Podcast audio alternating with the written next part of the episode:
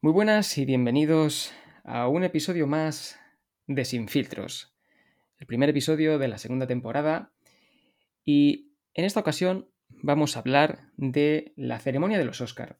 Este, este podcast, Sin Filtros, es un, no es un podcast centrado en, un tema concreto, hemos estado hablando de cosas polémicas, eh, eh, bueno, política, eh, feminismo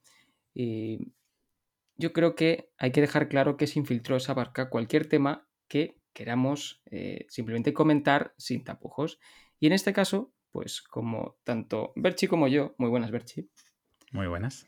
Que amamos el cine, nos ha parecido bien, eh, a raíz de la última polémica que se ha sufrido en la última ceremonia, pues hablar un poco de los Oscars. Ya no solo, no, hacer un programa especial de, la polémica con, con, Will Smith, sino simplemente pues empezar un poco de los Oscars, de Em, nuestra opinión de lo que representa esta ceremonia, si es o se sigue teniendo el valor que tenía anteriormente y bueno, eh, comentar un poquillo eso.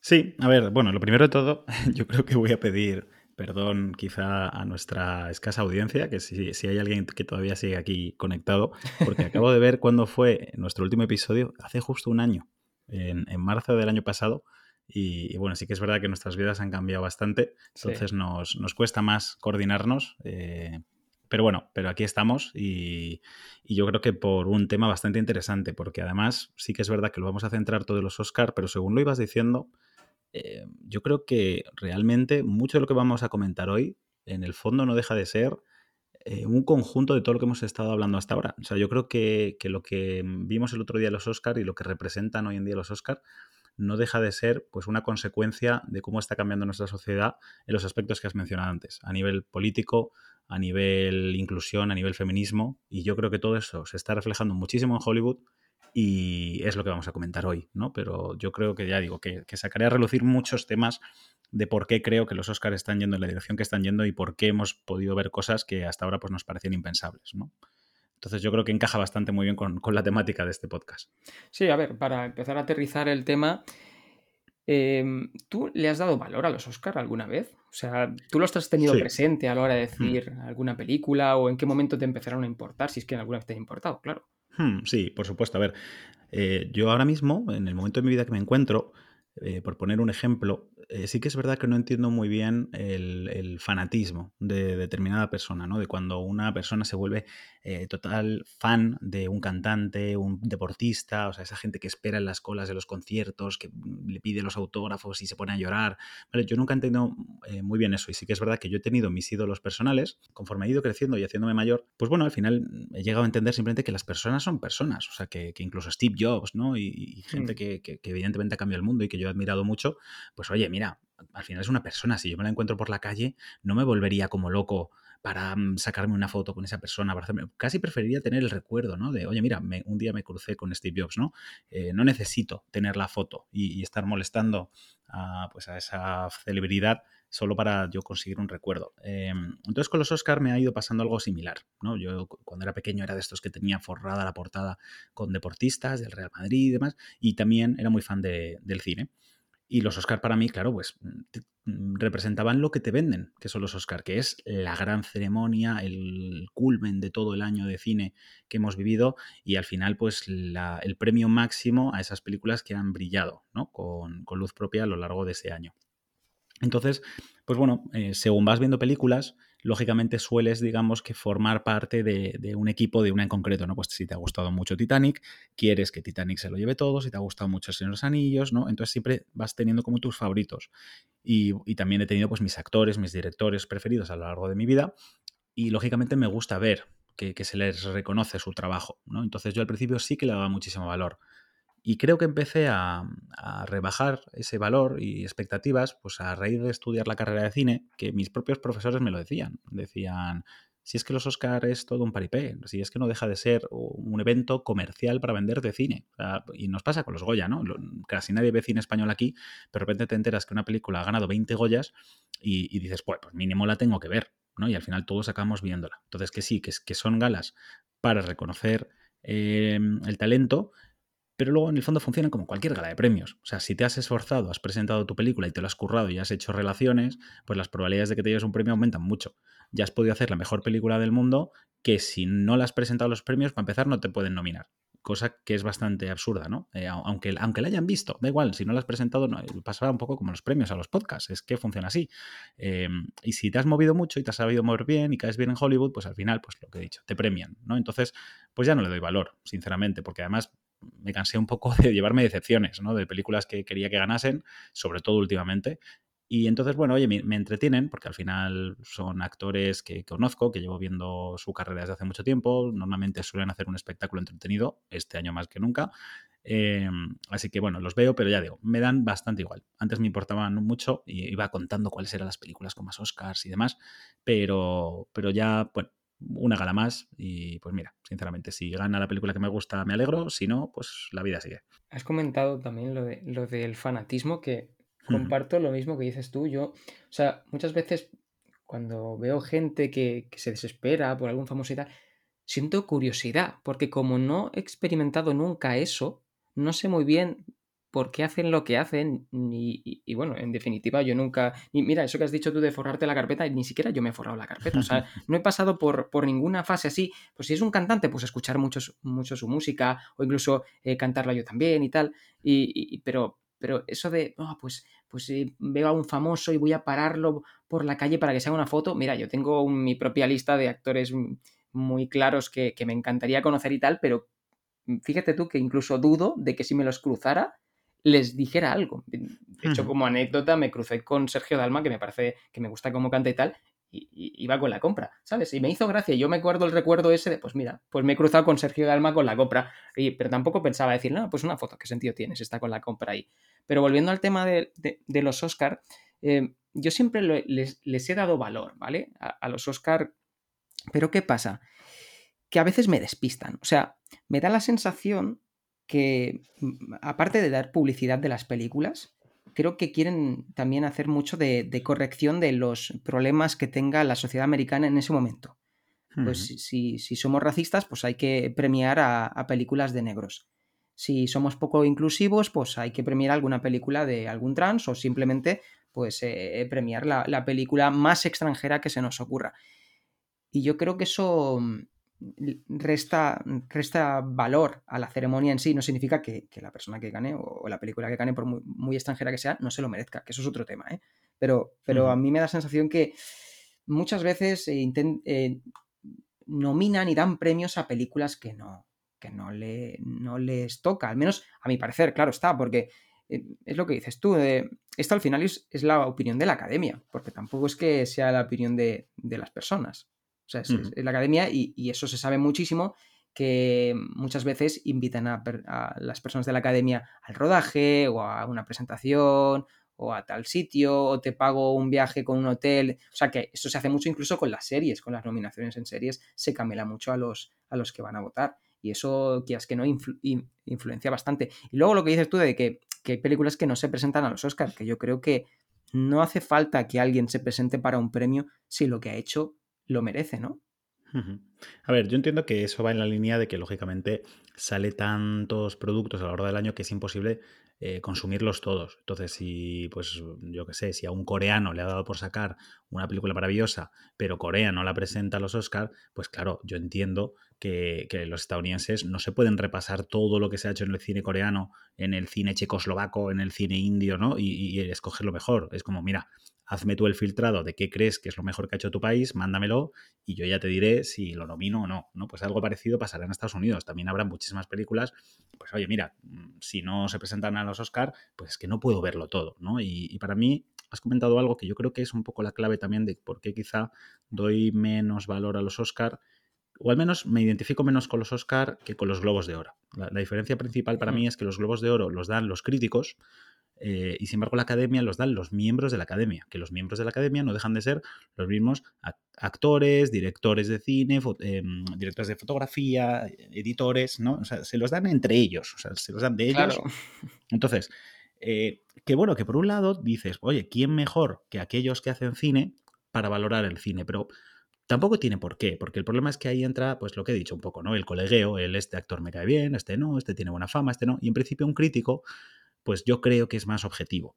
eh, puedes estar de acuerdo o no con su decisión, pero no tiene tantos intereses en principio, a priori, a no ser que también, pues no, no, dudo de que alguna vez habrán caído sobornos. Em, y entiendo que es más fácil sobornar a un crítico que a los miembros de la academia, pero en principio mi, normalmente en los últimos años también sobre todo me identifico más con las películas que han ganado los Globos de Oro que con las películas que van ganando los Oscars, e incluso categorías. ¿eh? Y a mí, por ejemplo, me resulta inconcebible que una película que gane uno, un Globo de Oro en una categoría determinada, luego no está ni nominada al Oscar. Creo que esto pasó, por ejemplo, con Klaus, que Klaus, si no me equivoco, se llevó el Globo de Oro a Mejor Película de Animación. Eh, creo, creo no estar equivocándome ahora mismo. Me, quiere sonar que estuvo nominada como Mejor Película de Animación, ¿no? Voy, a mirar. No, no, no, no, no, que va, que va. No, yo creo que no, no, lo sé, voy a mirar. Un Sí, bueno, verificamos eso. Puede ser, pero, pero sé, que, sé que ha pasado Klaus, candidata al Oscar. Vale, pues sí, sí, sí que estaba. Yo pensaba que no. Eh, pero ha pasado otras veces. Eh, por ejemplo, Jim Carrey. Jim Carrey ha ganado dos globos de oro eh, y no ha estado nominado al Oscar. Entonces, yo puedo entender que no le des el Oscar. Sí pero es un poco raro que el tío que se supone que ha hecho la mejor actuación para los críticos, tú no lo consideres que esté ni entre los cinco mejores del año, ¿no? A mí ese tipo de cosas me resultan un poco raras, ¿no? Pues, bueno, pues ha pasado también con películas. Justo porque lo que dices tú, porque el que toma la decisión o el que vota no es el mismo público que el que lo hace en el otro lado. O sea, son personas diferentes. Entonces, ¿qué, refleja esto? Pues criterios diferentes. Es que es el tema. Y que no es malo. O sea, si es que no. A ver, si todos los premios diesen los premios a las mismas películas, pues vaya rollo, ¿no? ¿Para qué existen varios? ¿no? Eh, entiendo que es que a poco que preguntas a dos personas distintas por una misma película, te van a dar opiniones distintas. Pero yo solo digo que por eso me suelo identificar más con los Globos de Oro. Porque normalmente, eh, digamos que concuerdan más con lo que a mí más me ha gustado ese año y lo que yo premiaría. Porque además como comenté el otro día en el podcast de Mac Illustrated, yo me gusta diferenciar entre algo que a mí me gusta y algo que yo considero que debe ser premiable. ¿vale? Me pasa lo mismo con los videojuegos. Hay videojuegos muy divertidos, pero que igual es el mismo videojuego que llevas jugando todos los años. Yo llevo toda la vida jugando a juegos de fútbol, pues no se me ocurriría darle el premio mejor juego del año a un videojuego de fútbol. O sea, mucho tendría que innovar para que eso fuese así. ¿Por qué? Pues porque llevo jugando al mismo juego de fútbol 30 años, solo que lo van mejorando un poco cada año. Y a mí me sirve. Ahora, yo creo que los premios están para premiar la innovación, lo que hace avanzar la industria de la que estés hablando, sea el cine, sea la literatura, sea algo diferente, que, algo que ha aportado un punto de vista que hasta ahora pues, no se había tratado y que, y que probablemente cambie cómo se hagan esas obras desde ese momento en adelante. Y hay muchas películas que sinceramente, oye, se premian y a mí me han gustado, pero yo creo que el, mundo habría sido exactamente igual si esa película existiese o no. Y eso es lo que a mí me da un poco de pena. Ya. ¿Pero tú crees realmente que los de la academia se miran todas las películas? Porque yo creo que no. Bueno, también seguro que no, evidentemente. A ver, quiero creer que mm, esto dependerá luego también de cada uno, ¿no? Eh, pero quiero creer que, por ejemplo, los editores pues van a verse, desde luego, todas al menos las que estén nominadas a mejor edición, ¿no? O sea que cada uno se va a ver las nominadas a la categoría que más o menos, por ejemplo, los actores, pues se verán las películas en las que se supone que han brillado los actores que están nominados, ¿no? Los directores se miran las que estén nominadas a mejor edición. Bueno, claro, tú dirás, pero ¿y si no llegan? O sea, hay un filtro anterior, ¿no? Que es el de, vale, ¿y a cuáles nomino? ¿no? Entonces, bueno, no sé. Em, pero quiero pensar que una vez que están nominadas, al menos para la entrega de los premios, pues sí que al menos se han visto las de su categoría, ¿no? claro, eso puede ser. Pero me refiero a la parte esta de los que hmm. se presentan, yo creo que les pasan directamente una lista ya cribada de, oye, de aquí escoge para nominar.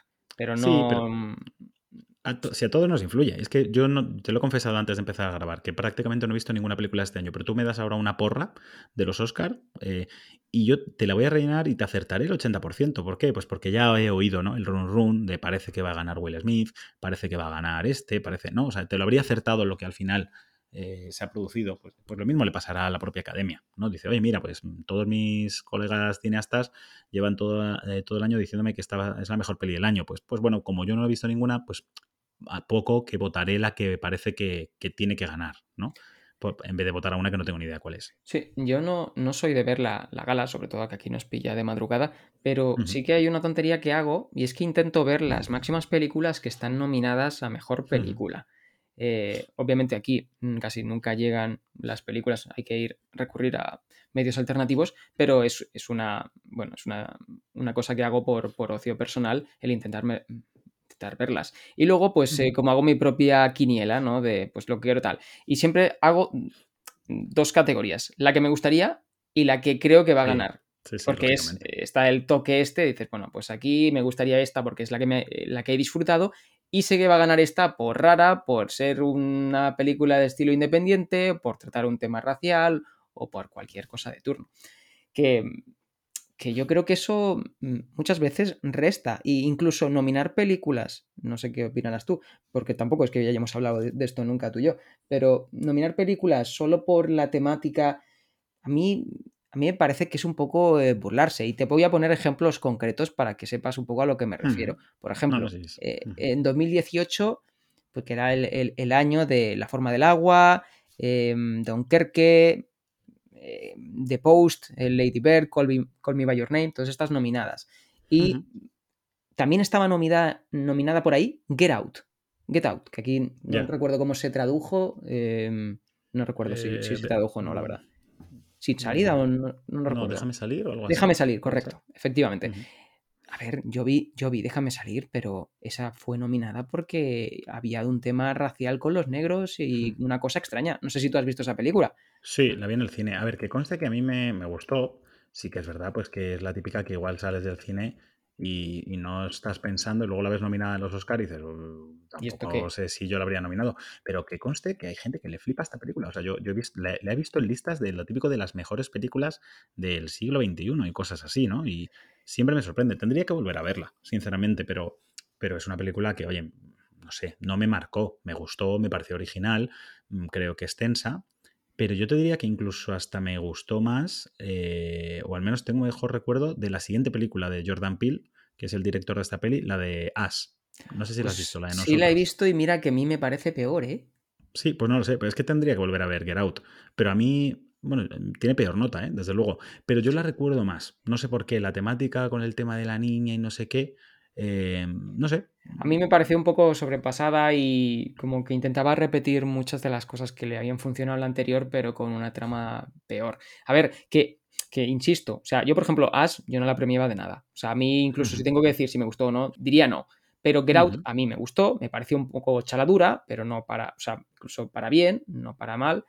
Pero esa nominación a mí me parece que es, a ver, eh, creo que o sea, mm, yo creo, o sea, que si la trama hubiera ido de personas blancas, creo que la historia, o sea, no habría tenido nominación. Eso es a, donde, eso es lo que voy. Es, y, otro ejemplo sería, a ver, el año que tenemos Infinity War, que es una de las mejores películas de Marvel, nominamos a mejor película al Wakanda, este, a Black Panther.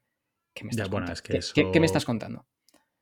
Eso, vamos, no, no, me hagas hablar, ¿eh? Porque es que además, si no me equivoco, eh, no sé si lo acabas de decir, pero es que es del año de, de Infinity War, ¿no? Claro, es que es justo lo que acabo de decir, claro. Infinity War estaba en, la categoría de efectos especiales. Y digo, ¿cómo, cómo, cómo, cómo? No, no, no, es que no tiene ningún sentido. Es que yo es que no, me he enterado de que habías dicho eso porque estaba buscando justo por la IMM, la IMDB, que, que es que le dieron el Oscar a mejor guion original, a Get Out, ¿eh?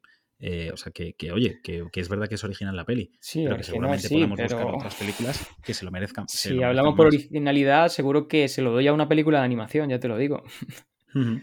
Em, no sé, eh, yo lo de Infinity War y. Es que Black Panther. Eh, pues lo mismo, aquí va en cuestión de gustos, pero es que encima yo creo que es de las películas de Marvel que menos me han gustado. ¿eh? A mí me aburrió, debo confesar. Pero además, ya no solo por el hecho de que no me parece ninguna maravilla y demás, y, que los efectos especiales son para hacérselos mirar, ¿eh? O sea, que hay alguna hmm. secuencia de CGI que yo no recordaba desde la época de Blade y cosas así, pero bueno, creo que lo comentamos el, el otro día. Pero, mm, pero es que el problema es que fue una película que vi y dije, eh, pero si es que en esta película el malo es el bueno. O sea, es decir, me están intentando vender que el, prota, Black Panther, es el bueno y tiene razón, pero, pero yo lo que vi es pues al otro, al Michael B. Jordan, que se revela contra él, utiliza las reglas de, de, la tribu para quitarle el trono de forma legítima, y el otro, como no está conforme, pues decide sabotearle y demás, pero, pero es como, tío, te ha ganado el trono legítimamente. O sea, es decir, y, luego, aparte, creo recordar que al principio de la peli, el padre de, Black Panther era el que mataba al padre del otro. O sea, el, otro tenía toda la motivación del mundo. Que, ojo, a mí me encantan los, enemigos con motivaciones hmm. eh, creíbles, ¿no? Creo que le hacen ganar mucho.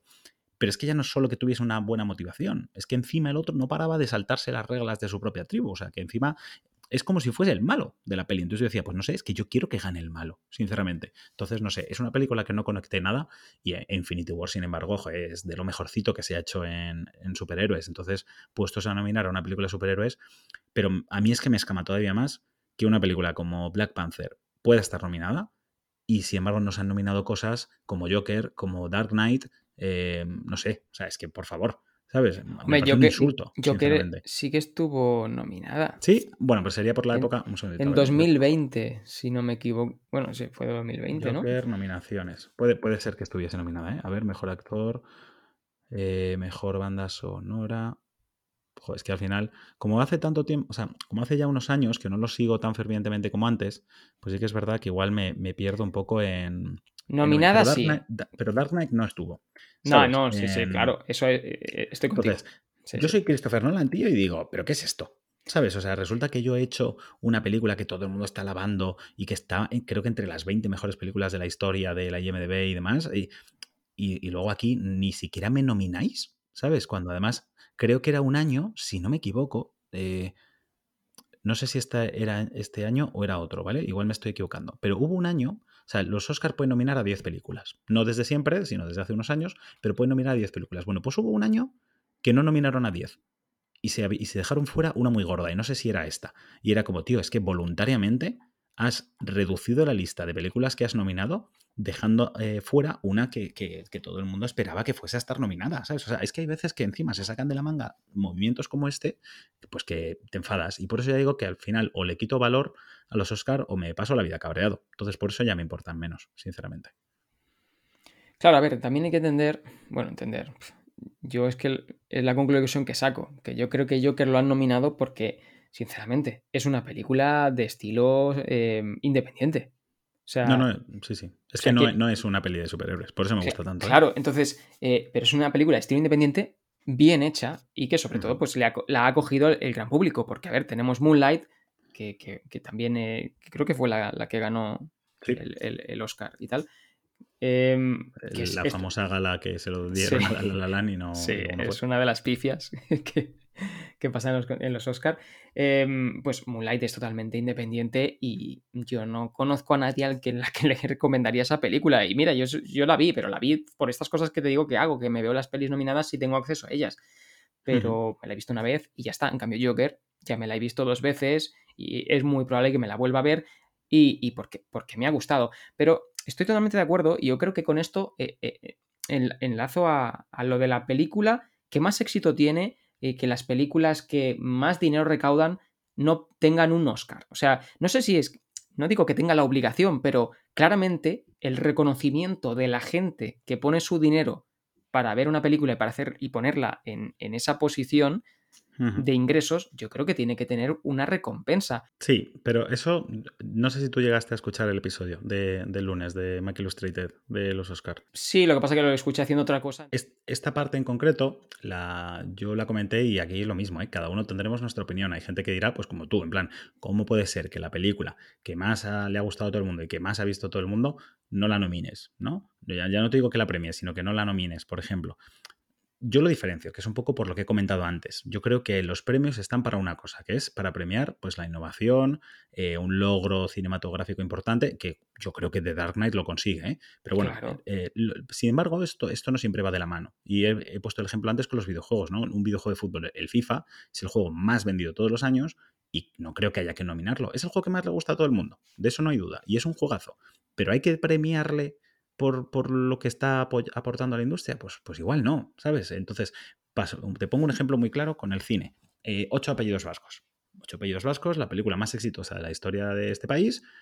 Eh, ¿Era para llenarla de globos de oro? Pues yo creo que no. ¿no? no. una peli que vas, te lo pasas bien, te la puedes volver a ver si te apetece, si te ha encantado, pero, tío, no es para darle premios. Aquí creo que lo hacemos mal, precisamente. Creo que decimos, ah, pues mira, si es la película que más le ha gustado a todo el mundo, eso quiere decir que hay que llenarla de globos de oro. Pues yo creo que no. Entonces, seguramente pueda ir de la mano muchas veces, como pasa con El Caballero Oscuro, pero yo creo que el tipo de películas que le gusta a la masa no siempre son precisamente las pelis de Oscar. No quiero ir aquí de gafapasta, pero es que hay muchas pelis que, que se ven que están haciendo buen cine y no todo el mundo le gusta el buen cine. hay gente que ve Blade Runner y se duerme, ¿sabes? Entonces, bueno, pues si es que no pasa nada, yo no estoy diciendo que sea mejor que tú eh, porque yo aprecie el que considero buen cine y tú no. Simplemente, oye, pues que a ti no te apasiona tanto el cine como a mí, a ti te entretiene, ¿no? Dime, ¿tú, crees que alguien tiene la potestad para decir esto es buen cine? O sea, ¿una sola persona puede decir esto? ¿Esto es buen cine? ¿O, es un, o tenemos que dejarlo claramente que es algo personal? Mm, a ver, yo creo que hay eh, temas objetivos en el cine. Sobre todo, ya digo personal, en serio, que no quiero ir aquí de ningún flipado ni nada. Eh, pero cuando tú estudias un tema concreto, ya sea la literatura, ya sea el cine, ya sea videojuegos, ya sea cualquier arte, entiendes mejor cómo se hace ese arte y por lo tanto aprecias cuando alguien lo hace bien. ¿no? Alguien que no ha jugado al fútbol en su vida, pues ve a Messi regatear y no, no entiende la dificultad que tiene eso. ¿no? Un jugador de fútbol dice, Dios mío, este hombre es el mejor jugador que ha habido nunca, ¿no? Porque entiende la dificultad que hay en ello. Entonces, alguien que haya estudiado literatura en profundidad y ve una obra, eh, vamos, y lee una obra mm, maestra, pues dirá, madre mía, qué forma de escribir, ¿no? Eh, qué, qué, buen lenguaje, qué buena variedad de palabras, lo, que sea, ¿no? O un poema, ¿no? Entonces, pues bueno, pues cuando más o menos conoces cómo es la industria del cine eh, por detrás, valoras un buen montaje, por ejemplo, que hay mucha gente, pues oye, solo ve la peli no se preocupa de si el plano está bien hecho, si la fotografía es determinada, la actuación y estas cosas es muy fácil de ver, ¿no? Oye, mira, me estoy creyendo a este personaje, pero hay muchas cosas más detrás que no se valoran, que, que, hasta que no las estudias no las entiendes. Y lo que pasa siempre es que cuando estudias algo que te gusta, luego lo ves lleno de errores por todas partes. Entonces es muy fácil no solo ver las películas que lo hacen bien, sino también las que lo hacen mal. Entonces hay películas que igual antes te gustaban y, ya no puedes con ellas. Entonces creo que hay cosas objetivas. Decir cuál es la mejor película es complicado. Pero mm, los premios más que se llaman técnicos, y a mí no me gusta que se llamen técnicos, porque creo que sigue siendo igual de mm, em, loables que una buena actuación, eh, pues tú puedes, entre comillas, valorar una fotografía de forma objetiva, una dirección de actores de forma objetiva, eh, un diseño de vestuario, ese tipo de cosas, creo que sí que es más objetivo. Pero creo que solo lo puede apreciar la gente que al menos conoce un poco y ha estudiado algo de lo que hay por ahí detrás, ¿no? Eh, a ver, también creo que las películas, yo, yo soy un gran defensor de que eh, deberían poner al final de las películas un poquito de cómo se ha hecho. Yo eso lo hmm. hago con las películas de Misión Imposible y mejora la película después de saber lo que hay detrás, porque, claro, estamos tan saturados eh, con, efectos especiales y tal que no sabemos cuando realmente algo tiene una complejidad, cuando se prepara, cuando eh, Tom, Cruise, en no recuerdo qué, cuál de las películas, hay una escena que tiene que estar bajo el agua bastante rato, pues él se puso a, esforzar su cuerpo, llevarlo al límite para poder estar 10 eh, minutos bajo el agua sin respirar, no sé, no recuerdo si eran 10 minutos exactamente, pero para estar todo el tiempo sin respirar, para poder rodar de esa manera, o sea que realmente llevaba eso y, bueno, que esa es otra, que tampoco es que hayan nominado, que yo recuerde ninguna película de, estas de, Tom Cruise. Y también hay un esfuerzo ahí detrás que quizás, no sé si eh, debe premiarse o no, pero bueno, que es, bueno que la gente lo conozca. Esto que has dicho de mm los premios técnicos. A ver, eh, se dice así despectivamente porque creo que, y además yo creo que lo hacen despectivamente a propósito porque mm, la gente se queda con la película. O sea que me parece muy bien y de hecho creo que tiene que estar esa categoría para, para premiar lo técnico. A ver, como ejemplo tenemos Mad Max Fury Road. O sea, que creo que se llevó los, los técnicos, ¿no? Todos los técnicos, no sé si llevó siete, puede ser. Pues ahora te digo cuántos Oscars se llevó. Pero sí, es que Mad Max es una peli puramente de logro técnico, básicamente. Claro. insisto, yo creo que es un logro artístico. Ahora, ahora entramos en detalle de, por qué. Pero sí, sí, lo podríamos llamar los técnicos, ¿no? Eh, pues te digo ahora, ganó seis premios Oscars, se llevó eh, mejor montaje, mejor diseño de vestuario, mejor maquillaje, mejor eh, mezcla de sonido, mejor edición de sonido, mejor eh, madre mía, que estoy flipando que no se llevó mejor fotografía. Ahora miro cuál se llevó mejor fotografía, pero bueno. Em, y mejor diseño de producción fueron, las que se llevaron. ¿vale? Estuvo nominado a mejor película, eh, a mejor dirección, a mejor fotografía y a mejores efectos visuales. Tengo que ver qué película se llevó el Oscar en. Claro, pero también hay que decir, claro, qué es, qué es la mejor película la mejor historia, la que mm, te ha hecho mejor pasar un hmm. mejor rato, la que después de verla dices, la voy a volver a ver, la que luego recomendarías a alguien. Ah, esto ya es muy personal. ¿Sabes? Yo creo, yo creo que en galas de premios, vuelvo a insistir, pero porque es mi punto de vista, creo que la mejor película es, digamos, la que consigue eh, brillar en más niveles. ¿Vale? Es decir, pues tú puedes tener una peli que sea brillante a nivel de historia, pero que es una peli más modestilla, por ejemplo, que justo estoy viendo aquí ahora la miniatura que sigo navegando por la IMDb. Eh, el indomable Will Hunting, ¿no? Una película que me encanta, maravillosa. Eh, cualquiera de estos años ganaría, debería ganar el Oscar de largo. Con, las películas con las que normalmente nos estamos enfrentando hoy en día, ¿no? Que, no hay muchas películas que brillen tanto. O sea, sería una película que claramente podría ganar el Oscar a día de hoy. Pero, pues bueno, es una película que, si la comparas con otras, pues a nivel de pues diseño de producción, de presupuesto detrás, de epicidad, pues lógicamente no puede competir con otras, ¿no? El, año del Indomable Will Hunting, que es 1997, es que ganó Titanic, ¿vale? Entonces, claro, es que depende mm, contra qué compitas. Claro, 1997, por cierto, es uno de mis años preferidos del cine. O sea, es impresionante las películas que, se. Sí. Bueno, los 90 en general también. Eso es. Entonces, Para mí debería ser una combinación un poco de todo. Eh, pues eso, si tienes una buena historia, pues para eso está el Oscar a Mejor Guión, ¿no? Si eh, los actores actúan eh, perfectos, pues mira, tienes esos premios, ¿no? Pero yo creo que el de Mejor Película debería ser un poco, y en resumen lo que he dicho antes, la que creo que marque más un antes y un después en la industria, ¿no? La que se diga, mira, esta película va a ser recordada porque eh, aportó esto al medio, ¿no? Y seguramente muchas eh, se miren en ella y se inspiren de aquí en adelante. Entonces, esa es mi opinión, ¿eh? La tuya puede ser diferente, ¿no? Igual es lo que tú dices, la que más veces me vería después, ¿no? La... Eso lo hablaba con, mi primo el otro día con la peli de Batman, hmm. que, que yo le dije, que, a mí era la que más me gustaba de las de Batman que había visto, y me dicen, pues mira, a mí me ha encantado, pero que tengo muy claro que seguramente igual no me la vuelvo a ver. Y si embargo las de Nolan me las pongo una y otra vez, y yo, no, sí, probablemente igual yo también. Pero es que el hecho de que una peli me apetezca volver a verla, igual no quiere decir nada sobre, sobre si yo considero si esa peli es buena o no. O sea, hay pelis, joder, que son deprimentes, ¿no? Y, verlas una y otra vez, pues igual no te apetece, porque no está. Yo, por ejemplo, no he visto Moonlight todavía y no he visto Manchester mm, em, by, the sea. by, the sea.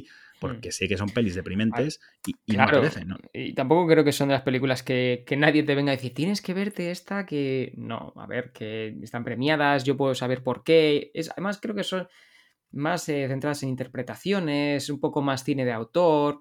Pero, pero bueno, mm, yo creo que hay público para, todo tipo de cine. Y a ver, hay películas, a ver, La vida es bella es drama, pero La vida es bella es una gran película. O sea, eh, te, puede gustar más el drama o menos o tal, pero realmente es una gran película. Entonces yo, yo he hecho en falta ese tipo de películas, ya no que las nominen, sino que existan, ¿eh? también te digo, porque muchas veces nos encontramos con la falta de opciones. A ver, hay películas que mm, me parecen demasiado autor o que dices, ¿y esto por qué está eh, nominado. No sé, tú decías que no habías visto ninguna.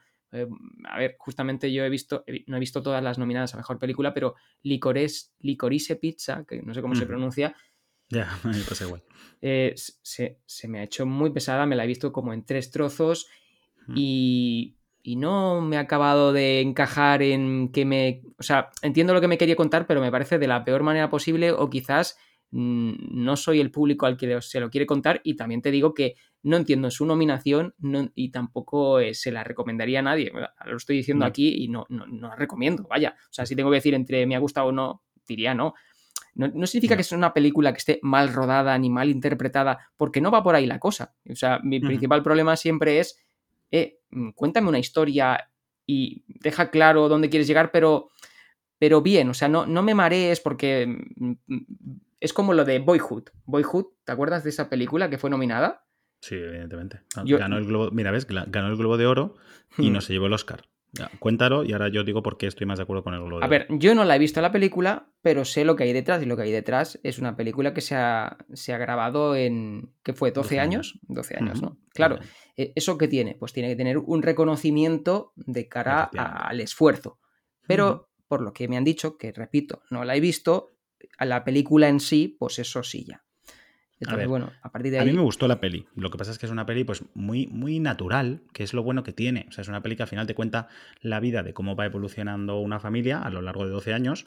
Y, pues, pues sí, no, no vengas aquí a esperarte un guion tipo origen. O sea, no, te va a volar la cabeza ni va a tener un final sorprendente. Simplemente, pues bueno, una peli muy intimista, muy natural. A mí sí me gustó bastante, pero es lo que he dicho antes. Que, tío, ¿cómo no vas a valorar que a un tío se le haya ocurrido que en 130 años de historia del cine que llevamos, o, un poco, no sé si un poco más, un poco menos, es la primera vez que alguien ha dicho, ¿por qué en vez de coger a un actor niño cuando un personaje es pequeño y luego coger a un actor diferente cuando es mayor, ¿por qué no lo ruedo a lo largo de 12 años y veo cómo van cambiando, porque además, claro, se centran mucho en lo del niño que va creciendo poco a poco, pero es que el resto de actores también van cambiando. Entonces tú ves como Ethan Hawke empieza súper jovencito y el tío acaba mayor. Y, así con también con eh, Patricia Arquette, que fue la que ganó el Oscar. Entonces, tío, lo siento, o sea, es que de verdad creo que se estrene lo que se estrene ese año, había que premiar esa película. Porque es que tú no puedes no premiar eso, porque la gente tiene que ver que cuando haces un esfuerzo semejante tiene recompensa. Claro. O al menos, a nivel, al menos a nivel de crítica. ¿Por qué? Porque así incentivas que la gente quiera hacer cosas diferentes. Si tú haces la misma peli que se lleva haciendo 20 años y encima le das el premio y aparte encima le gustará la crítica, a, perdón, a la gente, pues porque al final tienes ya un poco la fórmula de qué funciona y qué no, pues dices, Joder, ¿para qué me voy a esforzar? ¿Para qué me voy a arriesgar a hacer algo diferente? Si me premian tanto la crítica como el público. Pues no, yo creo que el público tiene que ir por un lado y Boyhood seguramente no fue un éxito de público y de taquilla, ah, lo haría bien, pero seguramente no, no partió la taquilla, pero tiene que tener ese reconocimiento, ¿vale? Y de la misma forma que, por ejemplo, una película como Avatar, que sí, es, Avatar es pocas juntas, es bailando con lobos. Eh, es una película, es el último samurai, es una película que hemos visto mil y una vez. Pero, tío, logró un, em, perdón, consiguió un logro cinematográfico significativo, que fue pues eh, todo ese despliegue visual y sobre todo, digamos que la, explosión del 3D en el cine, que luego pues muchos no lo supieron seguir porque lo hicieron peor y al final pues ha acabado en lo que ha acabado. Pero para mí fue una experiencia como, como viviré pocas veces en el cine, ¿vale? Y, y, sí, luego no la veo, no la vuelvo a ver en casa porque no es lo mismo que verlo en el cine en 3D, ¿no? Como, como otras que me pasa. Pero creo que esas cosas hay que premiarlas. Sí, no, e, e, está claro. A ver, quizás aquí lo único que habría que decidir es la categoría donde lo premias, ¿no? Porque, a ver, eh, Boyhood, pues eh, está claro que el esfuerzo hay que premiarlo, es lo que dices tú, si no nadie se va a esforzar, pero no sé si la categoría de mejor película sería la ideal. Quizás es, pues, eh, o mejor dirección, por el esfuerzo de reunirse cada cada X tiempo para, para, rodar un poquito o, no sé muy bien qué, mm, técnica se me ocurre, pero... Eh, también es que es verdad que hay algunas categorías que lo mismo, que cuando pues no has tenido la oportunidad de estudiar en profundo un medio, pues hay algunas categorías que yo creo que a nivel general en la sociedad se confunden un poco. O sea, por ejemplo, eh, también a veces algunas son por cómo están traducidas al español. Cuando la gente dice mejor fotografía, creo, tengo la sensación de que la gente piensa en plan, ah, pues la película que tenga los paisajes más bonitos. ¿no? En plan, está rodada en, Texas y se ve las montañas, ¿no? Como Brokeback Mountain, algo así. ¡Oh, qué bonito cada plano, ¿no? En plan, esto se tiene que llevar la mejor fotografía. Pues no tiene nada que ver. O sea, la mejor, la mejor fotografía es qué plano se ha escogido para cada una de las tomas, ¿no? O, por ejemplo, cómo se ha decidido rodar, en el sentido de, pues, por ejemplo, Berman, Berman, que es un plano, un único plano secuencia falseado, bueno, pues para mí eso es un logro importante en, el cine. Entonces creo que hay que premiar eso porque si ves lo que hay detrás, igual la gente ve la peli y se da cuenta de que Bergman es un único plano. Simplemente está pendiente de la peli, pero los, si la analizas un poco mm, de forma crítica, dices, ostras, tú, que es que no está cortando en ningún momento. O sea, que es que esto, evidentemente corta, pero me lo han camuflado de tal forma que, para mí es un único plano seguido, ¿no? Entonces hace la peli mucho más natural. Como el pues Renacido. Lo que pasa es que ahí se, es imposible no darse cuenta que es un plano secuencia. que, por cierto, en El Renacido fue la peli que ganó mejor fotografía a, contra MacMad. O sea, que tampoco me parece mal, porque es verdad que eran dos monstruos, entonces cualquiera de los dos podía ganar perfectamente sin problemas. Entonces eso, tengo la sensación, eh, otra categoría, por ejemplo, que lo has mencionado ahora mismo, ¿no? De, bueno, pues debería estar nominado a mejor dirección, ¿no? Y se entiende como que el director de la película, que en parte es así, por supuesto, también depende mucho del director, ojo, es el que lleva un poco la batuta de toda la película en sí, ¿no? Eh, si eres Spielberg, eso es así, ¿vale? Pero hay otros directores que no. Hay otros directores que son directores de oficio, que es, oye, mira, tengo un proyecto de esta película, eh, todo el guion ya está cerrado, tal, simplemente necesito a alguien que me la dirige. Toma, para ti, ¿no? Em, bueno, pues el director en principio en lo que se tiene que centrar más en es en dirigir a los actores, el cómo tienen que interpretar los actores, qué es lo que tienen que transmitir, ¿no? Y luego pues el resto de cosas pues va de cargo del productor, de cargo del editor, de cargo del director de fotografía. De hecho, por ejemplo, el director normalmente es, como digo, salvo que seas un director ya de renombre y con cierto poder en el sector, ni siquiera debería ser la persona que escoja los planos, ¿vale? O sea, lógicamente lo va a hablar, pero la persona encargada de escoger los planos es el director de fotografía. Por eso, por ejemplo, el premio de dirección de fotografía creo que es un premio totalmente infravalorado, porque Hmm. tiene una importancia brutal en, en la película. Ya digo que salvo que seas un director muy de renombre, ni siquiera eres tú el que escoge los planos. Tú simplemente indicas cómo quieres que sea la escena, cómo se tiene que actuar y ya el director de fotografía te dice, pues mira, para contar lo que tú quieres contar, este es el mejor plano, ¿no? O esta es la mejor forma. Y, y te pones un poco de acuerdo. Entonces, por eso digo que al final si escarbas un poco en, en, cada uno de los medios, pues aprendes a valorarlos mejor o apreciarlos mejor, ¿no? Cuando alguien, pues eso, consigue un logro significativo dentro del, del mismo. Sí, bueno, es que tampoco nadie se ha parado a, a um, explicar las categorías eh, al público general, porque es una, es una Hmm. ceremonia que se, se transmite para todo el mundo, pero es lo que dices tú, que la mayoría de gente pues traduce lo que diga el título. Pues mejor director, pues el que mejor ha dirigido. Pues mejor fotografía, pues el que mejor eh, fotografía tiene, ¿no? Pues quiere decir, simplificamos un poco el, el, propio título. Bueno, pecamos también un poquito de ignorantes, pero, pero bueno, tampoco nos ayuda mucho que el título sea bastante eh, claro o confuso, porque se puede malinterpretar. Eh, pero bueno, eh, agradezco que lo hayas explicado, porque, porque bueno, a mí me, me, has aportado información y seguro que a la audiencia también. Yo además, a raíz ahora de que comentas lo de que no se ha explicado al público las categorías y demás, eh, pues aprovecharía ya para hilar un poco en lo que realmente queremos comentar, ¿no? Que es un poco, pues eso, cómo es la gala, cómo está cambiando en los últimos años. Y a mí una cosa que vi este año, por ejemplo, que no, no, no he acabado de entender bien cómo funciona, porque ya digo que este año está un poco desconectado de los uh -huh. Oscar pero sí que estaba repasando el otro día la gala y he visto pues que algunos de los Oscar más técnicos, ¿no? Como los llamamos, eh, como que se dan a, a matacaballo. O sea, a, sí. no sé si es que estaban, estaban ya anunciados de antes quién habían ganado o qué, pero es que era alucinante porque no salía ni la persona abriendo el sobre diciendo, o sea, simplemente salía súper rápido, en plan, la, ha ganado este y ya estaban subiendo al escenario directamente. Entonces no sé si es que se ha cortado eh, la grabación o, o, es que simplemente mm, se han decidido que algunos Oscars vayan mucho más rápido. Y a mí da, me da un poco de pena, porque yo entiendo que esto al final es un show que va a ver la gente y el público.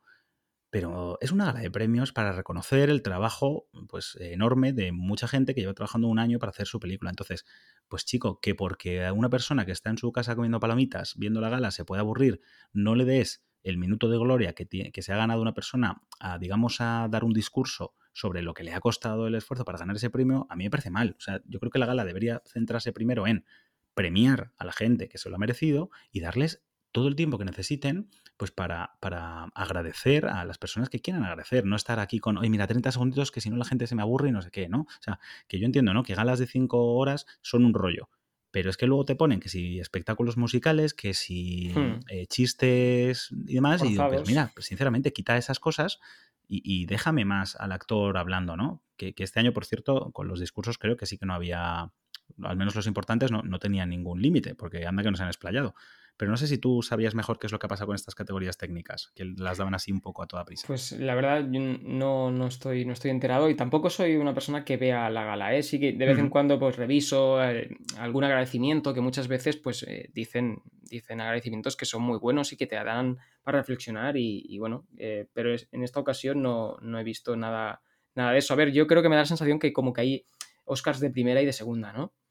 Y, y, y, es una pena, porque claro, eh, por ejemplo, alguien que diseña vestuario, pues es que solo puede aspirar al Oscar de vestuario. Entonces, no le podemos intentar, ¿vale? Que no creo que esté pasando con, con, esta categoría, porque con esta no pasaba, ¿no? Era con otras, ¿no? Pues no sé, pasaba con categorías bastante importantes. Ya, ya digo, tendría que volver a repasar la gala, pero es que había algunos Oscars que era en plan de, hola, ¿por, ¿por, qué están ya arriba? O sea, en plan, sabía que iban a ganar. O sea, es que no me queda muy claro, ya digo, pero ¿por qué claro. he estado desconectado? Eh? Seguro que quien nos estoy escuchando sepa perfectamente la razón. Pero es el primer año que yo veo que hay algunos Oscars y además me pareció escuchar algún comentario en la narración de Movistar que decían eso. Dice, no, como este año los Oscars, estos no sé qué técnicos, como que se los han quitado de en medio o algo así, ¿sabes? Para aligerar la gala y, y darle más tiempo, por ejemplo, a, a, entre comillas, los importantes para que puedan dar un discurso largo, pero me parece un poco eso, ¿no? Claro, me es lo que dices. Hmm. Porque no es, que, no, es que tú no eres importante, porque los importantes son otros. Es que eso, uh -huh. eso queda muy feo. Sí, a mí no estoy de acuerdo. A ver, ya que es una gala que es para premiar, yo creo que cada uno tiene que tener su, su minuto de, de gloria, de alguna manera, y si alguien se lo quiere adelantar luego, pues creo que tenemos herramientas suficientes para que cada uno se adelante un vídeo si no le interesa esa parte, vaya, y si la estás viendo en directo y te aburres, pues ya te lo verás mañana, ¿no te parece? No sé, digo yo. Sí, sí, yo, yo insisto. Vamos, es que mmm, no lo sé, yo es que hay determinadas lo, comentamos a veces incluso con las conferencias de Apple, que hay a veces que se emiten en directo conferencias de Apple y todo el mundo se conecta aquí a verlas y luego la gente dice, pues vaya tostón de conferencia, vaya no sé qué, y dice, pues es que realmente igual hay algunas conferencias que no las tendrían que emitir, porque no son para el público, son para desarrolladores o son para empresas muy concretas, ¿no? Porque son productos, pues de esto, ¿no? De, decenas de miles de euros que la gente dice, ¡ah, qué locura! Se han vuelto locos con los precios. Y pero si es que no es para ti, es que es para que lo compre Pixar, ¿no? Entonces, pues bueno, pues lo emiten porque al final eh, todo marketing, entre comillas, es bueno, efectivamente. Claro. Eh, pero es que en un momento dado digo, ¿para quién es la gala? ¿Es, para la gente que lo está viendo o es para reconocer a tu propia industria? A ver, que yo entiendo que aquí, pues lógicamente sacan dinero con los anuncios y entonces interesa, pero me da un poco de pena de eso, de que al final prima un poco el entretener a la gente que está en casa en vez de, pues eso, que salga una buena gala de premiar a los que se lo merecen, ¿no? Pero bueno. Sí, sí, totalmente de acuerdo. Eh, ya con, esto quería cerrar dos cosas, pero me las tenía en el tintero y las quería comentar. Dos cosas de categorías. Eh, ¿Tú qué opinas de la categoría em, comedia o musical? Ya, es una. A ver, mira, y de esto podríamos opinar lo mismo que de lo de que ahora se están quejando, ¿no? Y con esto vamos a empezar a hilar fantásticamente. Que ahora hay algunas personas que se quejan de que haya una diferencia entre mejor actor y mejor actriz, ¿no? Y que en realidad debería ser mejor actuación, ¿no? Que, que por qué se divide la categoría. Pues yo personalmente no lo veo mal. ¿Por qué? Pues porque, bueno, porque todos sabemos que hay una especie de convención en que una película de comedia es menos valiosa que una de drama. ¿no? Entonces, pues llegado a un punto se dice, oye, mira, es que hay películas de comedia maravillosas. Entonces, como sabemos que siempre se van a percibir como una obra de calidad inferior o, o al menos no trascendente, como una que se toma las cosas más en serio, pues creamos una categoría eh, para poder premiarlas y que se lleven ese reconocimiento que, creemos que merecen. Pues yo creo que con lo de actor y actriz lo mismo. Es decir, ¿para qué vas a juntar la categoría y hacerla mixta? Porque lo único que estás consiguiendo es que haya un premiado menos al año. Yo entiendo que no puedes hacer premios a mejor película con un actor secundario ciego que tenga animales, ¿no? no te vas a volver loco, ¿no? Que eso pasaba en la peli esta de agárralo como puedas. Eh, pero bueno, considero, yo creo que en los Goya, por ejemplo, hay demasiadas categorías. Eh, para el tipo de cine que hacemos, sobre todo. Creo que hay demasiadas categorías. En los Oscars yo las veo más o menos bien ajustadas. Creo que hay una categoría mm, muy similar a otra, que es la de edición de sonido y, mezcla de sonido, ¿no? Que nunca he entendido muy bien la diferencia entre esas dos. Eh, pero bueno, alguna podrías decirla, pero yo en concreto, por ejemplo, en los Globos de Oro no me parece mal que haya una categoría. Otra cosa es por qué juntas comedia y musical, ¿no? Y no, no lo sé. A ver, Eso es un poco raro. Eh, yo, yo creo, mi opinión, vaya, es que creo que no quieren premiar a ninguna comedia. Eh, pero, la realidad es que creo que nunca van a premiar una comedia. Claro, o sea. Pero ni, los Oscar, ni. Pero de la misma forma que hasta El Señor de los Anillos, El Retorno del Rey, nunca se premiaba una película de fantasía, ¿no? Y que todavía no se ha premiado una película de superhéroes. Es que es algo tan difícil pues, pues, que se han inventado una categoría para que al menos se reconozcan, ¿no? O sea, pero, es una categoría que sacan a veces. Si no hay ese año un musical, por mucho que haya películas de comedia, no hay nominados a mejor comedia musical. O sea, yo creo que me da la sensación de que es como, bueno, pues que como Gris tenía comedia, pues lo metemos aquí a comedia o musical. Si es un drama musical, lo premiamos, lo nominamos igual porque sigue siendo musical, y si es un musical con comedia, pues lo metemos aquí igual porque hemos dicho comedia musical. Me parece un poco trampas, pero a mí, si quieres dar un premio eh, a alguien por comedia, me tiene que haber hecho reír.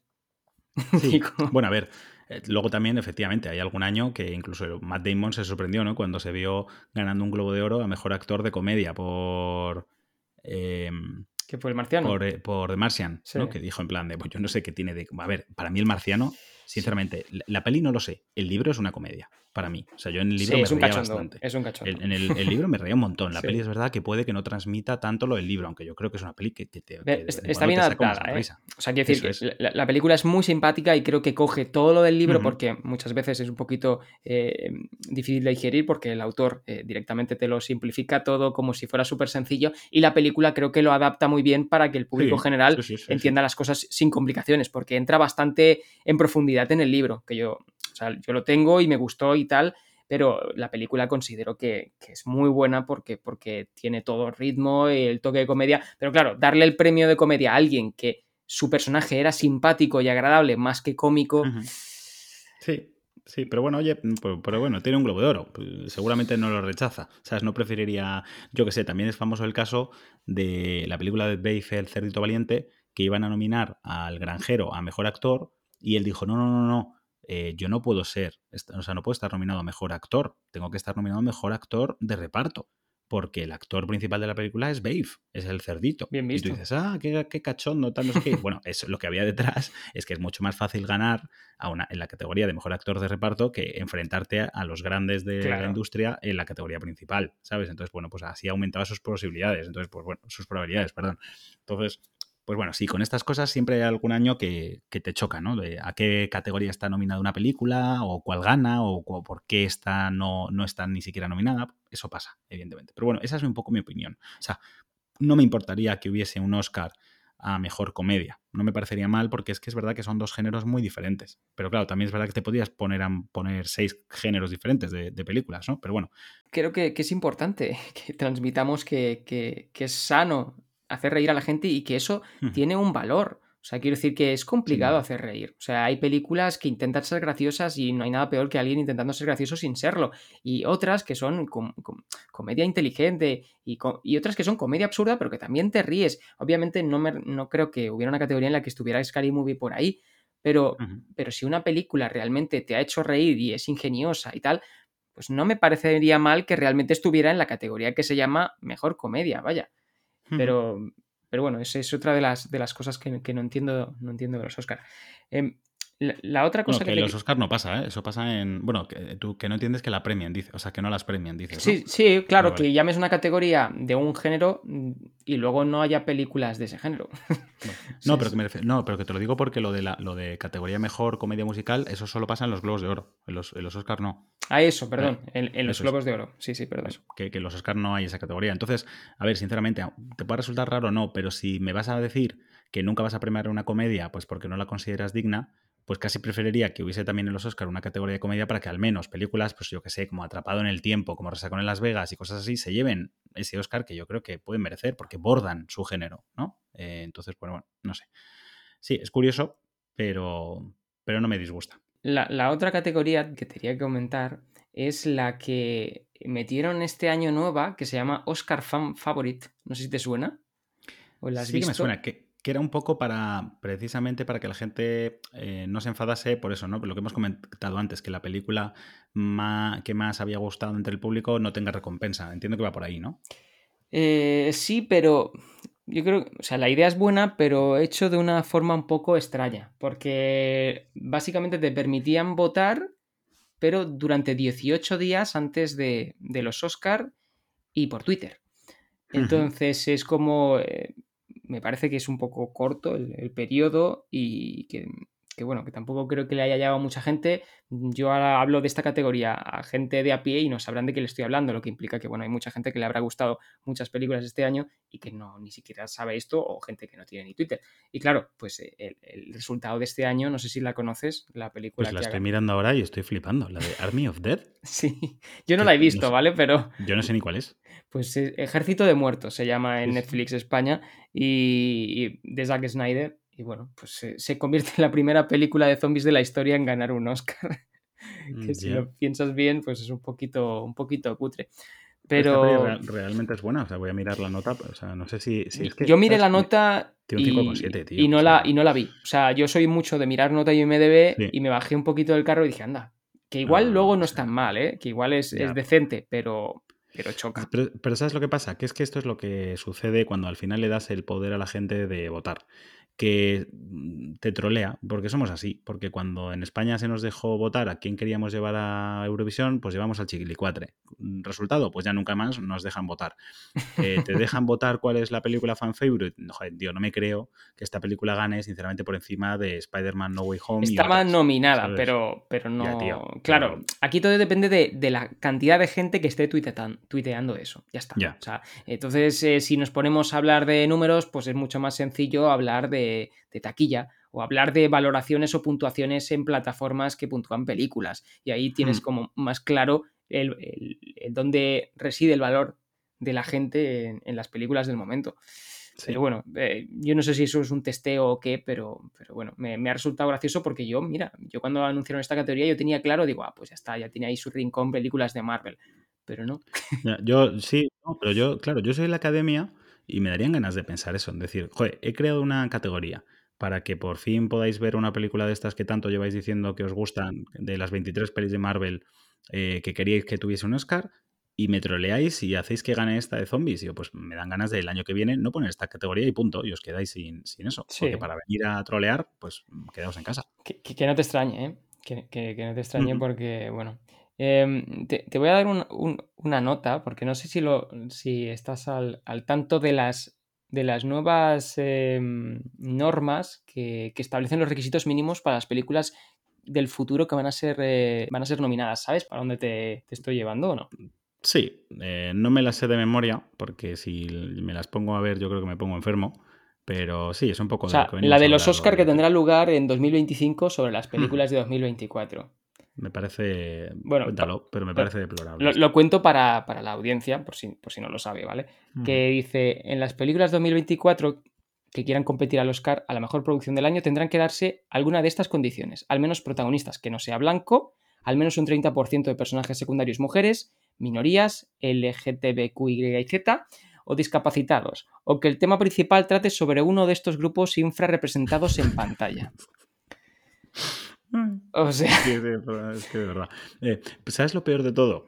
Eh, aparte de que estás eh, literalmente y de una forma muy evidente coartando la, la creatividad de la gente y, diciendo abiertamente que te da igual la calidad de la obra, es decir, que no vas a nominar a incluso a la que sea, vamos, elegida por todos la mejor película del año y que sea indiscutible porque es, vamos, el mayor logro cinematográfico que se, que se haya conseguido nunca, que si no entra, si no cumple una de estas cosas, ya está, no puede estar nominada. O sea, que puedes hacer el mayor ridículo de la historia. Pero lo peor de todo es que te exige que tenga, como bien has mencionado, una serie de estos puntos pero no pasa si cumple con creces, o sea, si, si cumple esos puntos y no los otros. Es decir, tiene que tener una serie de representación de minorías, pero si la peli es todo de negros, no pasa nada. Si la peli es todo de gays, no pasa nada. O sea, es decir, no, exigen que haya también una representación de heteros, que haya una representación de hombres blancos. Que, o sea, eso es lo que no puedo entender. O sea, tío, esto es pues como lo que hablamos siempre del feminismo. ¿El feminismo es igualdad? Pues es igualdad. No es ¿cómo se llama? Lo, ¿Embrismo? Em, embrismo, ¿no? Pues esto es lo mismo. Si lo que quieres es inclusividad en los Oscar e igualdad en los Oscar, hazlo y por igual. para empezar, me parece absurdo que crees eh, unos estándares que tengan que cumplir.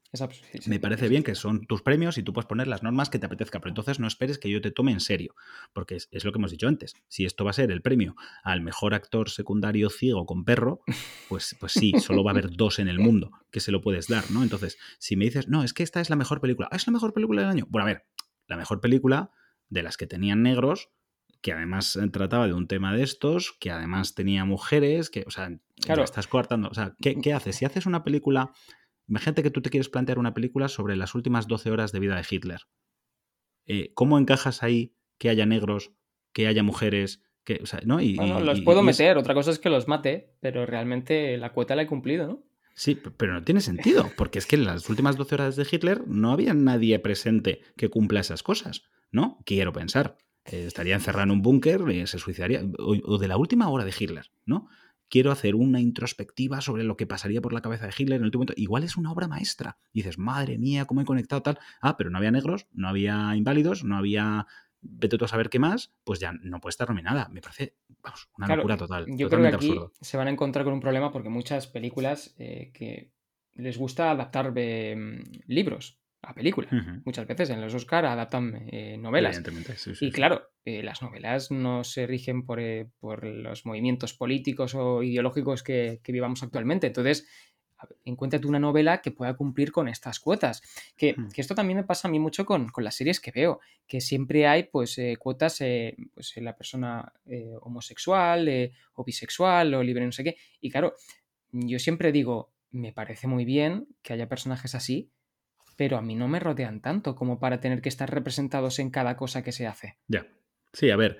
Bueno, lo de la tele yo lo veo algo diferente. Es verdad que es como tú dices, ¿eh? que, es, llega un momento que es un poco absurdo porque eh, pues es lo que tú dices, es que, tío, todas las series tienen que tener la misma temática y demás, pero bueno, ahí puedes decir, mira, te has pasado toda la vida viendo series en las que no se veía nada de eso, pues ahora te toca comerte un poco del otro y pasará como en, la época del destape español, ¿no? Que como hmm. no podíamos poner desnudos, luego se murió Franco y luego todas las películas eran de sexo. Y hasta que llegó un momento que la gente dijo, oye, igual en el fondo esto no es lo que queremos ver y lo que queremos ver es ver buen cine, ¿no? Y ya un poco, poco a poco, se está quitando el paradigma ese de que una película española tiene que tener, una, tiene que tener desnudos, ¿no? A los cinco minutos de película. Que eso durante muchos años era así. Es, eh, ah, es española, pues entonces se ven tetas, ¿no? Es lo que pasaba siempre. Sí, sí, bueno, y si ese Em, estigma sigue ahí. Entonces, en las series lo veo un poco ligeramente diferente porque no están haciendo eso para entrar dentro de una categoría de premios. Al final, pues bueno, no son Ya. tontos. Saben que hay una serie de personas hoy en día en la sociedad pues que se están poniendo en plan, pues eh, si esta obra no tiene esta representación, pues no la veo y la cancelo. Entonces dice, pues mira, pon un poco de todo y así conecto con toda la audiencia y más dinero que me llevaré. Bueno, pues mira, oye, es su dinero. Entiendo que, que quieran tener un retorno en la inversión y ya está. Pero insisto, creo que hay que separar el éxito comercial de unos reconocimientos eh, académicos. Sí, bueno, luego tienes eh, cosas como la que he empezado antes de grabar este podcast, que es la, la nueva versión esta de La Cenicienta, donde la hada madrina es un drag queen, una especie de drag queen, pues que... Negro, por supuesto. Sí, negro, hombre, por supuesto. O sea, tenemos que abarcar todo en un mismo personaje. Entonces, eh, estos son, creo que los al, al error al que podemos llegar si, si, bueno, si no reculan con estas nuevas normas que, que bueno, que dicen que, que, que va a ser así. Que yo mm, no sé, no sé qué se van a encontrar, pero, pero bueno. Que a mí, lo de la hada madrina, no he visto esa película, evidentemente, ¿vale? Porque alguien que. Pues no, a ver, que también podría decir, pues mira, he visto la versión de la Cenicienta muchas veces y esta al menos es diferente. Pero es que si alguien, en principio, lo máximo que tenía que aportarme como punto de vista diferente para esa historia es cambiarme la hada madrina por un drag queen negro, pues oye, igual ya empiezo a no conectar mucho, ¿vale? Tiene también eh, feminismo y, y, bueno, un poquito de rebelión de la mujer y tal, pero, pero bueno, que, que no, no, no, no aporta, desde mi punto de vista, vaya, no creo que aporte algo mejor o que me acabe de convencer, vaya. Sí. Pero bueno, que eso podría decir, pues mira, puede ser un punto de vista diferente, más lo, con lo que ya no puedo y no entiendo es lo de coger personajes históricos y cambiarles el género, el sexo, el color, eso ya sí que no lo entiendo, ¿no? Sí, lo de. Ana Bolena, ¿no? Por ejemplo, Sí, es una de las cosas. Porque es lo de siempre. Es qué y esto lo vamos a comentar luego, con lo que sucedió con Will Smith, es. ¿qué pasa si es al revés? ¿Qué pasa? Y ahí hay muchos pósters de esto de coña, ¿no? Que creo que nos los hemos pasado alguna vez eh, Sí. por el Telegram, que es Sí. ¿Qué pasa si de repente sale una peli de Barack Obama y la protagoniza Ryan Gosling? ¿No? Pues la gente se, se te echa encima. Entonces, ¿por qué puedes coger tú una película sobre un em, personaje histórico famoso, blanco y caucásico y, me- y de repente me pones un negro? O sea, no lo entiendo. ¿Sabes? Con los, con los personajes de cómic, pues bueno, mira, te lo puedo dejar pasar un poco por lo mismo, ¿no? Porque se escribieron en una época en la que prácticamente no había representación eh, de afroamericanos, pues mira, pues si me quieres poner a Superman negro, a que hay algún Superman negro en los cómics, y si me quieres poner a Nick Furia negro en vez de blanco, que en los cómics también creo que hay de los dos, pues bueno. La cuestión es que yo luego veo la peli y digo, joder, qué bien lo hace Denzel Washington. Pues no me. Denzel Washington, no, perdona. eh, ¿Cómo se llama el de Nick Furia? El, el de Pulp Fiction, el negro de Pulp Fiction. Sí, sí, no No caigo. me sale ahora. Samuel L. Jackson, Eso, ¿no? Ese. eso, Samuel L. Eh, Jackson. digo, pues mira, pues la verdad es que el tío aborda el papel y ahora casi no imagino un Nick Furia que no sea él. Pues mira, pues ole, perfecto, lo habéis mejorado. Pero ¿de verdad había que coger a Ana Bolena y ponerla negra? ¿O u otros personajes que se han hecho? Pues, pues no sé, no, no lo entiendo. ¿no? Sí, bueno, y- yo espero que. Yo quiero pensar que en algún momento miraremos atrás y nos avergonzaremos, ¿eh? Hmm, No, es lo que digo. Yo creo que va a haber, va a pasar como con la época del destape, lo que he dicho antes. Pues todo tiene un efecto rebote, ahora estamos en la cima de todo tiene que ser inclusivo, todo tiene que tener representación de absolutamente todo, y luego llegaremos a un momento que es, ¿pero esto realmente le está haciendo bien a la película? O sea, ¿aporta algo? Igual no. Pero que lo, lo que he dicho es que igual la película te pide que solo haya negros, y no hay ningún problema. Claro Igual que que no. había series como, como Cosas de Casa, que a mí me encantaba. Yo Y no veía ahí negros, yo veía ahí personas, ¿eh? O sea, Claro, que, no lo asocio con ninguna raza. Yo, y vamos, yo me he pasado muy buenos, grandes ratos viendo Steve Urkel hacer el tonto y, y- y vamos, que, que- que tiene un, eh, un lugar en mi corazoncito esa serie. Y Entonces, el príncipe eh, Air. efectivamente. Claro, bueno, era- la época, ¿no? En la que salía mucha serie afroamericana. Pero, pero que no me parece mal tampoco. Claro, es que yo creo que todo eh, justificado no, no tiene ningún problema. O sea, el problema es que lo pongas con calzador, que muchas veces ya ni, ni con calzador entra. Es como si me, me pretendes contar una película de sobre baloncesto en el Bronx y solo salen blancos. Pues te diré, mm, pues Sí, no sé, estoy hay algo que no me encaja. Claro, hay Claro. algo que no me encaja. En plan, yo creo que os habéis pasado un poco de rosca. Pues lo mismo. Eh, si veo una película que es que la propia película le llama que sea todo con gente de color, digo, pues, pues perfecto, si es que no he hecho nada en falta, porque todo encaja. El problema es cuando metes las cosas con calzador. Entonces, yo creo que va a haber un efecto rebote, pero el problema también es que cuando empiezas a ser muy inclusivo, puedes cometer el error de dejar de lado a otras eh, minorías también. Creo que lo hemos comentado alguna vez. O sea, al final, hmm. eh, por ejemplo, en La Sirenita, que ya no va a ser una actriz blanca, pelirroja, la que lo va a interpretar, sino que va a ser una, una persona de color, también pasó con otro personaje de Disney que también era pelirrojo y también lo habían sustituido por una, por una persona negra. Entonces, claro, en un momento dado puede, saltar el colectivo de pelirrojos, que al fin y al cabo también es un colectivo, porque también es una minoría, y decir, ¿qué pasa con los pelirrojos, Disney? Es que nos tienes manía, porque los pocos pelirrojos que teníamos representación en las películas de Disney, resulta que las nuevas versiones los estás quitando todos. Entonces, cuando te pasas de inclusivo, sin quererlo, puedes afectar a otro colectivo también. Entonces, no sé, yo creo que estamos en una eh, época de locura total. Empieza a abrir la veda de todo el mundo tiene que buscar sentirse representado en algún sitio y cuando no, pues se tiene que quejar. Y yo creo que así no son las cosas. Creo que cada uno tiene que contar la historia que, la quiera, que quiera contar con los personajes que haya definido y ya está. Y si alguien se siente identificado o le gusta un personaje, pues, pues me parece perfecto, pero no tiene que haber ahí una intencionalidad de intentar que cierta persona no se ofenda, porque así no se puede. O sea, tratar a la gente con pinzas y ya en encima en el mundo cinematográfico me parece que es un error y es lo que dices, eh, estás eh, limitando la, libertad y la imaginación. Entonces, bueno, eh, que Dios nos pille confesados. Así que, ¿qué te parece si, si hablamos del, del, de, bueno, de la polémica con, con Will Smith. O sea, yo, creo que mm, todos, a pesar de no estar allí, hemos pasado por la misma fase. La de, ¿esto está preparado? Hmm, Esto no está preparado. O sea, para que, bueno, eh, no creo que haya nadie que no lo, no lo sepa a estas alturas, pero eh, explica un poco a la audiencia qué es lo que ha pasado. Sí, pues a ver, básicamente, eh, cuando la gala parecía que seguía su curso normal, de hecho había gente pues, que estaba comentando que era una gala sosilla, ¿no? aburrida, demasiado estándar.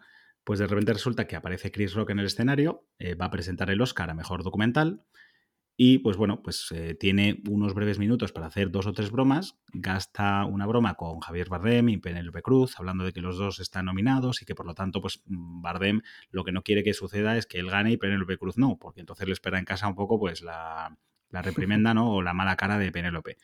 Que esta broma también sería un poco para me extraña que no se hayan metido con eso, porque podrían decir, primero, no la llama Penélope Cruz, la llama la mujer de Bardem, ¿no? Que entonces la gente se podría decir, es que mm, ya ha visto machismo, no sé qué, porque es la mujer de, en vez de tener personalidad propia, ¿no? El que se quiere ofender eh, encuentra, ¿eh? Ya te digo. Que es verdad que yo la, había, la habría llamado Penélope, porque además Penélope es muy famosa en Estados Unidos. Sí, bueno. le llaman P, o sea, ya se habría sentido identificada, pero bueno. Luego también te podrán decir que es que eh, ¿por qué das por hecho que Penélope se va a enfadar si gana Bardem y ella no? Y al revés, no, no, pero bueno. es, es para meter un poquito de cizaña. A mí no me pareció tampoco para tanto, me pareció incluso una bromita que harías entre colegas en una cena, ¿eh? que sí, que sí, pero, pero como todas y como la de después, ¿no? Entonces, ¿qué pasó? Pues el problema es que es lo que vamos a hablar ahora, si es que la gente ya mm. no tiene humor, o sea, es que la gente no, no tolera el humor. Entonces, luego hizo una broma, pues, pues como la mujer de Will Smith está rapada, dijo, bueno, pues em, eh, tú, no, o sea, porque dijo, está deseando que Will Smith gane el Oscar para ya no tener ese problema.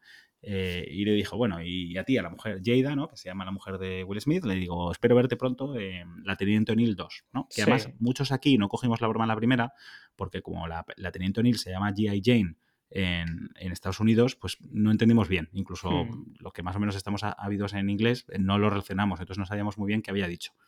¿Qué pasó? Will Smith se ríe, todo el mundo se ríe, la mujer de Will Smith no se ríe y de repente va, sigue, está a punto de presentar el premio y de repente dice, oh, oh, y resulta que se levanta Will Smith, se planta delante de él y le cruza la cara con todas sus fuerzas.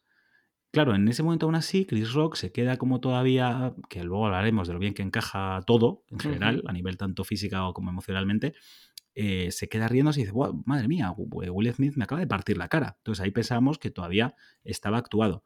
Hasta el momento en el que ya Will Smith pierde los papeles y pega estos dos gritos diciéndole, eh, quita el nombre de mi mujer de tu puñetera boca, ¿no? Por decirlo un poquito más fino. Y ahí es cuando ya el propio Chris Rock se entera de que Will Smith no está bromeando, ¿no? Que también quiero pensar que se ha enterado en el momento que le ha cruzado la cara, ¿eh? Porque Efectivamente, yo, creo que, pero yo creo que incluso ahí él estaba totalmente sorprendido en plan de ¿qué haces, loco? Pero en un momento dado podría, yo creo que albergar cierta esperanza de, pues mira, igual no has controlado la fuerza, pero no deja de ser una broma, porque al final esto no me va a doler dentro de 10 segundos, eh, pero lo que de verdad le duele es cuando ver que uno que además considera su amigo, de repente se ha ofendido totalmente y le acaba de hacer ese feo ante millones de personas. ¿no? Entonces, bueno, pues se queda descolocado, el tío sigue con lo suyo, presenta el premio y listo. Y aquí ya podemos empezar a comentar a tantos niveles que, yo me pierdo. Entonces, ¿qué opinas tú en general es de, que, esto? Es que es complicado, ¿vale? Es complicado porque mm, yo le he dado bastantes vueltas a este asunto. El tema es, por ejemplo, si nos centramos en el tema del humor, yo creo que el humor en sí no tiene límites, lo que tiene es público, ¿vale? O sea, mm. y, me explico. Em, si yo voy a hacer un chiste racista, porque los hay, no lo voy a hacer en el lugar donde haya diferentes razas.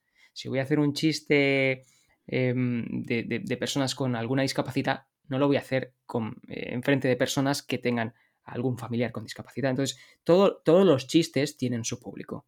Entonces, ¿qué pasa aquí? Em, a ver, eh, burlarse de la alopecia de una persona. A ver, yo incluso desde España ya sé desde hace años que la mujer de Will Smith está, eh, lleva muy mal lo de su pelo. O sea, lo lleva muy mal. entonces, yo desde aquí ya lo sé, lo que implica que Chris Rock lo sabe seguro, ¿sabes? Entonces, me parece como un poquito un tema delicado que estás sacando eh, a la persona que se supone que tú conoces y que sabes que le puede doler. Yo es que, sinceramente, a mí la fama que tienen últimamente los premios eh, cinematográficos o de series o lo que sea de, de coger a humoristas que se meten con los que van allí a premiar, me parece que es de muy mal gusto. O sea, eh, a mí Ricky Gervais me parece un tío muy desagradable, a pesar de que haya visto yo eh, cosas que hace de actor y que me pueden gustar, pero como monologuista me parece que es desagradable y creo que mm, corta bastante el rollo. Chris Rock no es así, no es así, pero la, fama esta de, de coger a burlarse de las personas no me parece la mejor forma de intentar dinamizar una ceremonia, la verdad. Entonces, eh, en este caso, mm, claro, es que aquí lo que nos falta es un plano, ¿no? Un plano de todo lo que pasa entre Will Smith y, su mujer, justo desde que lo dice hasta que se levanta, ¿no? Ahí falta algo. Sin duda, para mí es la clave de un poco de todo, ¿eh? Eh, y yo conforme ha ido avanzando el día, porque yo sigo dándole vueltas y sigo mirando opiniones en todas partes y me he ido enterando de cada vez más cosas que yo no conocía, sinceramente, del matrimonio Smith, porque pues tampoco me desvivo por ellos, eh, pero en, Estados Unidos es que sí, por lo visto, han ido haciendo en los últimos años su vida totalmente pública, han grabado programas de televisión. Tienen su propio programa. grabando programas de televisión en el que explica, en el que hablan de la infidelidad de ella hacia él, de por qué se produjo. Entonces, en Estados Unidos, por los vídeos que he ido viendo de toda la gente que iba opinando sobre esto, hay una sensación muy generalizada de que Will Smith sufrió una humillación en público al final. Con todo este tipo de, publicaciones, al final lo que muchos interpretan es que han visto a un Will Smith que antes todo el mundo admiraba, todo el mundo eh, consideraba en un alto standing y de repente han visto a una persona totalmente humillada por su mujer, eh, por esa infidelidad, por cómo hablaba de ella, de él como hombre eh, y, las razones que la llevaron a ella a serle infiel. Entonces, han visto cómo la personalidad de Will Smith se ha achicado. Eso digo por todas las opiniones que he ido viendo en TikTok, en redes sociales, de, gente totalmente random, pero que, todos repetían más o menos lo mismo. O sea, es en plan de, mira, este tío ha sufrido una humillación en público, ha tragado como ha podido, pero el problema es que ahora pues debe tener una inseguridad bestial con respecto a eso. Entonces, pues incluso gente que se le veía pues que algún, digamos, estudio de psicología debería tener, pues comentaba, aquí lo que ha pasado es que Will Smith le ha reído la broma, le ha parecido bien, pero luego, pues eso, ha debido percibir que su mujer no le ha gustado ni un pelo, nunca mejor dicho, eh, no lo he hecho aposta, que conste, eh, el comentario de Chris Rock, y pues bueno, pues ha debido, ha debido haber una mirada y una sensación de estas de, eh, esto no me ha gustado un pelo, y si no me siento ahora defendida por ti, es una de estas razones por las que me llevaron a, a, digamos, a serte infiel, ¿no? En plan, precisamente por estas cosas, por el sentirme abandonada, por el sentir que no eres capaz de protegerme y que no estás ahí para mí, pues es lo que me alejó de ti, lo que me llevó a buscar, digamos, el amor en otro sitio. Entonces Will Smith, pues, debió totalmente cambiarle el chip y decir, pues ahora voy a demostrar delante de todo el mundo que a mi mujer no se la toca y no se le toca, perdón, y, y cruzarle la cara si hace falta al presentador. ¿no? Esto es una interpretación, ya digo, que he visto varias en internet. Esta es una que, bueno, me podría cuadrar, otros tendrán otra, pero está claro que ahí algo pasó. Yo creo que si la mujer de Will Smith no hubiese estado presente en la gala, esto no habría pasado. A Will Smith le podría haber gustado más o menos mm. la broma. Tampoco hace falta que sea la broma que más le guste en el mundo, pero creo que ella fue el detonante. Y claro, me empieza a, caer bastante gordo. ¿eh? ¿eh? la broma estaba dirigida a ella. También si ella no hubiera estado, imagino que no habrían, eh, no la habrían nombrado. Pero, pero está claro que hay algo ha habido que, le ha provocado eso. A ver, yo, yo soy fan de Will Smith. Yo me iría a tomar algo con él. O sea, lo, tengo claro. siempre he sentido una afinidad con él como, como actor y, por la forma en la que tal. Y bueno, de hecho, eh, tengo el libro que sacó en noviembre o diciembre y de su vida y tal. Y a ver, em, una cosa está clara, eh, a mí no me gusta la violencia y de hecho me pone nervioso cuando, cuando la presencio, no, me gusta, eh, me genera eh, incomodidad.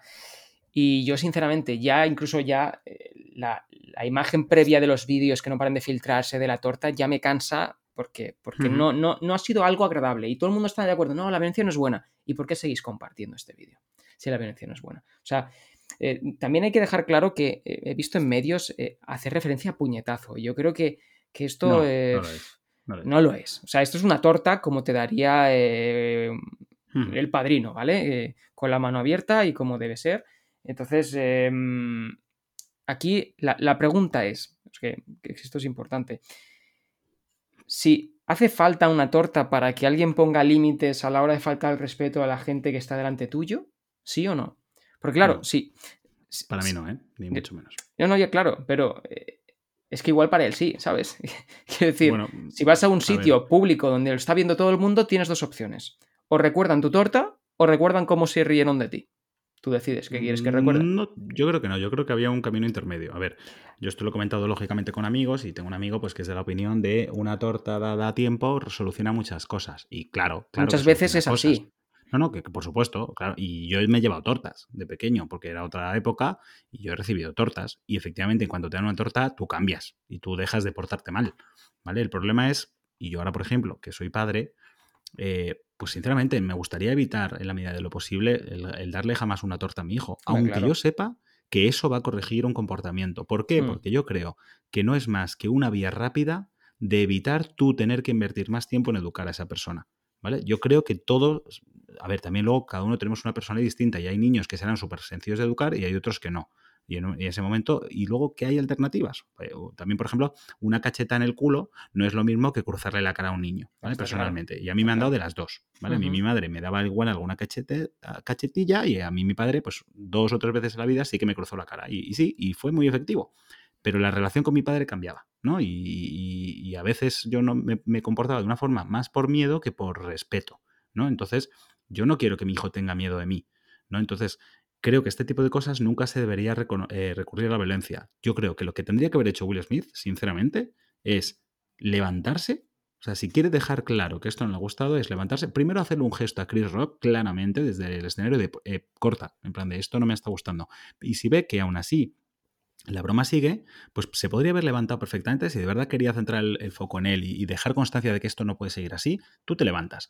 Tú le, eh, le coges el micro a Chris Rock, haces un inciso y dices, mira, Chris, eh, somos amigos, eh, esto me ha ofendido, creo que has tocado un tema que no se debe tocar y creo que deberíamos empezar a establecer ciertos límites en el humor, cosa con la que yo no estoy de acuerdo, luego lo explico, pero bueno, em, y ya está. Y, habría quedado como un caballero, ¿no? Chris Rock habría quedado bastante mal de cara a la opinión pública. Correcto. Will Smith habría quedado muy bien y listo, yo creo que se ha revertido la situación. Y yo es que, sinceramente, ahora tengo un respeto por Chris Rock que no tenía antes, porque podía haber hecho una serie de cosas que no hizo eh, y, que no han empeorado lo, que puede ser ahora la carrera de, Will Smith y podría haberlo hecho sin problemas eh, y tendría razones para hacerlo. Y Will Smith ha quedado muy mal, porque yo creo que no era una situación para nada necesaria para recurrir a la violencia, porque además no ha sido algo esporádico. se ha sacado mucho también otro vídeo de cuando le soltó un pequeño sopapo con el canto de la mano a un periodista, y para mí es una situación muy diferente. Estás rodeado de fans, eh, te vienen por todas partes, tienes seguridad por si te salta algún loco y de repente un tío te está intentando besar, ¿no? Un reportero. Pues te, lo quitas encima y, le eh, da una cacheta. ¿Te refieres a cuando le entrevistó un, reportero y, le dio, le dijo, me das dos besos y cuando le da dos besos le... no le pegó? Eso es. Le, dio una, sí, le dio con el canto de la mano en la, en la mejilla. ¿Ah, sí, sí, Lo han puesto muchísimo, lo han puesto hasta ah. la saciedad estos dos días. Eh, pero, pero que bueno, también te digo, eh, esto no está probado si un hombre besa a una mujer que no quiere. O sea, decir. No, no, evidentemente, que sí, que sí, que, luego entramos en eso, porque en los Oscars se vio, se vio algo de eso. Pero que ese momento lo puedo entender, porque mira, eh, perdona, yo ya te he avisado, tú me estás aquí insistiendo, yo no sé si eres un pirao y, vete tú a saber qué es lo que me vas a hacer, pues mira, mm, ya está. Y no, y no es una bofetada como la que le da Chris Rock. No, no, lo, de, los Oscars es muy distinto. O sea, estoy sentado en la. Primero me he reído. Segundo, estoy sentado. Tengo, me levanto, recorro 30 pasos, me planto delante de ti y te parto la cara. O sea, eso es, vamos, no es un acto esporádico. O sea, esto es premeditación y has tenido tiempo para pensarlo y para recapacitar. No sé si premeditación, ¿eh? Porque si acaba. Premeditación no, pero. O sea, yo creo que ha sido muy, muy de impulso, ¿eh? Y así es, como se cometen los errores de, eh, impulso. Pero de camino, o sea, primero has tenido unos segunditos para decidir si te levantas o no. Yo creo que de camino a Chris Rock, en ese tramo se le tendría que haber ocurrido mira, yo iba con la idea de pegarte, pero en vez de eso te voy a poner la mano en el hombro y te voy a pedir por favor que pares. Y ya está. Y te das la vuelta. Pero no, no se ha producido así. Mira, que yo estoy contigo, ¿eh? O sea, si tuviera que escribir, o sea, a mí me dicen, eh, ha pasado, Chris Rock ha dicho esto y a Will Smith no le ha gustado y ha hecho algo. ¿Qué crees que hubiera pasado? Pues mira, yo hubiera eh, imaginado lo mismo que has dicho tú. Se levanta, tal, y dice, oye, mira, y ahora pide disculpas a mi mujer, te, pediría por favor que pidas disculpas, eh, esto lo está viendo todo el mundo y creo que no hay que dar ejemplo a que la gente se burle de la, de las desgracias ajenas. Y quedas como un señor y el otro aprende algo y ya está. O sea, eh, eh, eh, sin duda creo que es el mejor escenario de todos. O sea, y, bueno, hablando de que si, nos centramos en Chris Rock, o sea, es que su forma de improvisar y de llevar la situación, pues quizás sí tendría que tener un Oscar, ¿no? Yo alucinante. O sea, no. Yo, de verdad. me da pena, ¿eh? Yo te digo, en serio. O sea, yo, la cara que pone después cuando están los otros ya aceptando el Oscar y demás, y que él no sabe muy bien qué hacer, dónde meterse, le pone una cara así como a alguien del público como diciendo, macho, lo que acaba de pasar, tal, me da mucha pena, sinceramente, porque él está totalmente desconectado. Y, es lo que digo, yo creo que él está más dolido a nivel emocional que físico. Sí, no, es que seguro que es eso. Es que seguro que es eso. No es la torta, es cuando te dan la torta y quién te da la torta. Sí, sí. ¿Sabes? Entonces eh, es, es una pena. Bueno, eh, también te digo, ha vendido ahora más entradas de todos sus shows futuros debido a, esta historia y no sé si Will Smith también estará vendiendo mucho su libro, ahora que su nombre está más en, Google Trends. Em, lo que pase de aquí en adelante, claro, aquí la historia es que luego de ahí ganó el Oscar Will Smith, que es más polémico aún. A ver, es que es lo que he dicho antes. Esto se puede analizar de tantas formas. Yo creo que ya hemos analizado cuál es la motivación de Will Smith para levantarse, eh, cuál yo creo que es el personaje aquí malo de la historia, que creo que es la mujer. Creo que si no estuviese la mujer de por medio, aquí no habría pasado nada. Eh, yo personalmente, por, por hacer el inciso que tú más o menos has comentado tu opinión, yo sinceramente, yo lo siento. Yo soy de los que piensa que todos deberíamos sabernos reír de todos. Eh, y aquí nos hemos reído de chistes de todo tipo, muchísimo peores que, eso.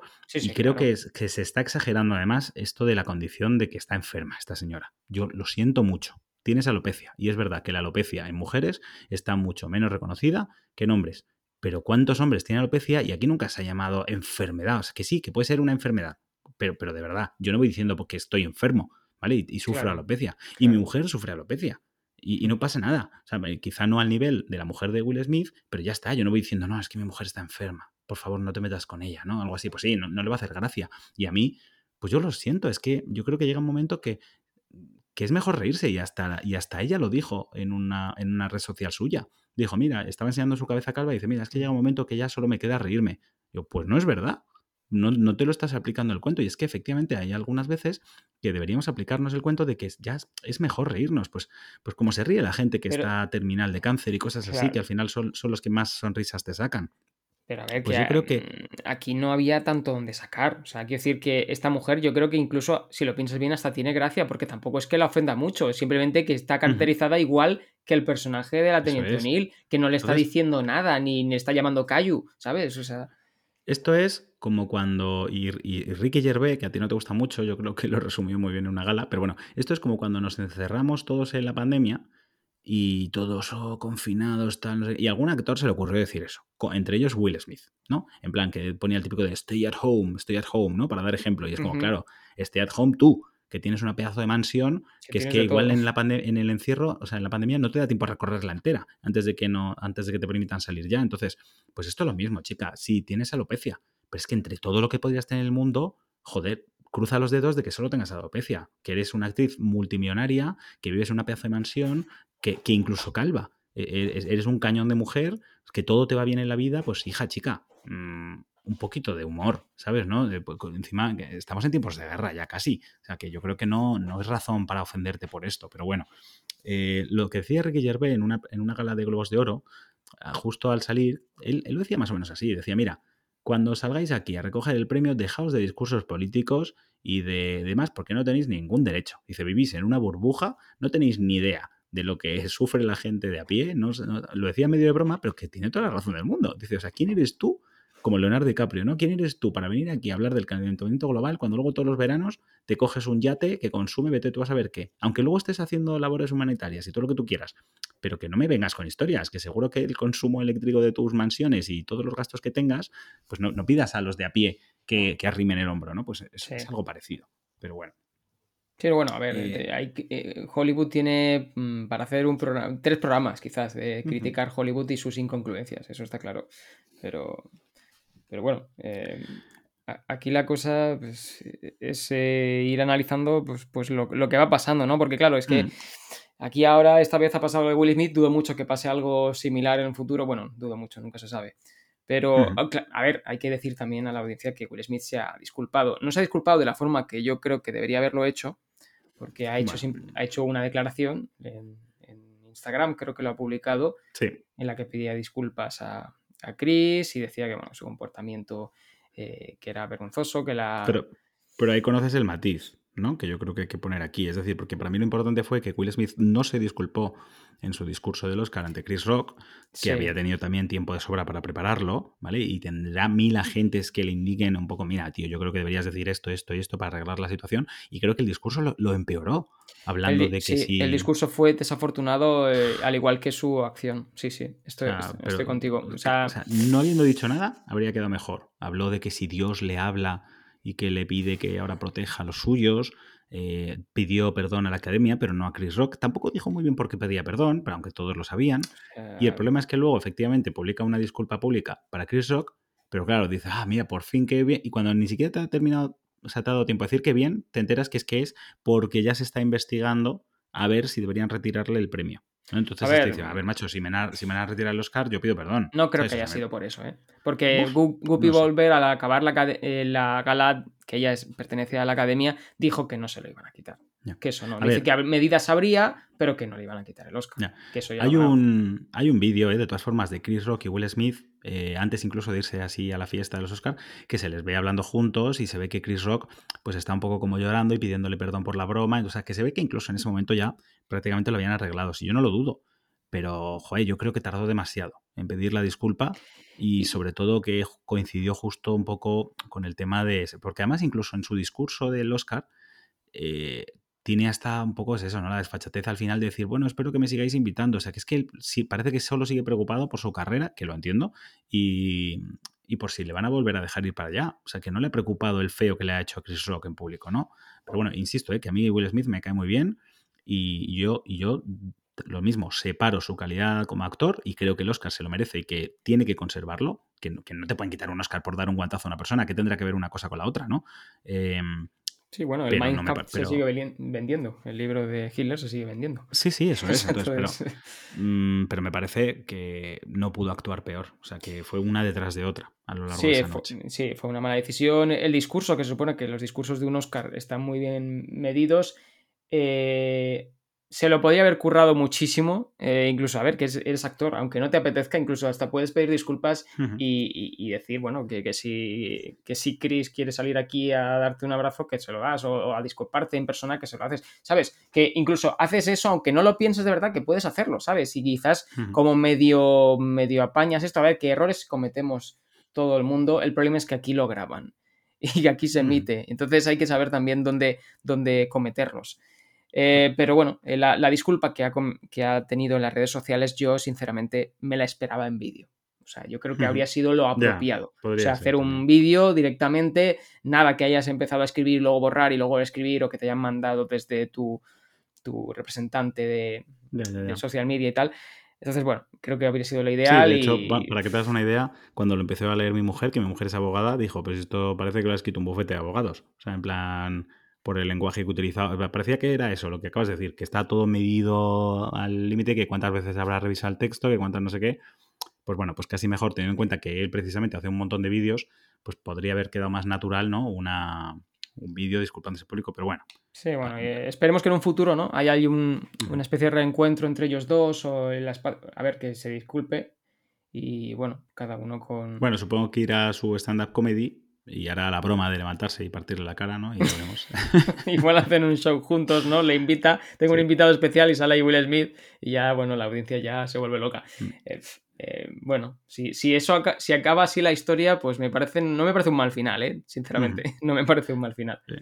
Pero bueno. Yo comentaría, que no sé si era un poco tu intención ahora, ya hemos comentado todo lo que hizo Will mal esa noche, yo comentaría ahora todo lo que hizo mal la academia que yo creo que es muy importante y creo que es un poco lo que veníamos a hablar aquí, que es el reflejo de en qué se está convirtiendo la academia y la industria del cine en general, que es, bueno, pues oye, vale, Will Smith hizo todo mal, pero ¿cómo se puede permitir a una persona y qué razones hay detrás de permitir a una persona que se levante, cruce la cara al presentador, se vuelva a sentar y luego encima siga pues riendo las bromas, la gente aplaudiéndole cuando recoge luego un premio, eh, algunos, eh, incluso el, el, director del documental que ganó en el premio que estaba presentando Chris Rock, eh, se abraza con Will Smith justo antes de subir al escenario, pues, cuando no hace ni un minuto que le ha partido la cara a Chris Rock. Entonces, aquí lo, mismo que hemos dicho antes, ¿qué pasa si le damos la vuelta a las cosas? ¿Qué pasa si Will Smith, en vez de ser Will Smith, es Alec Baldwin?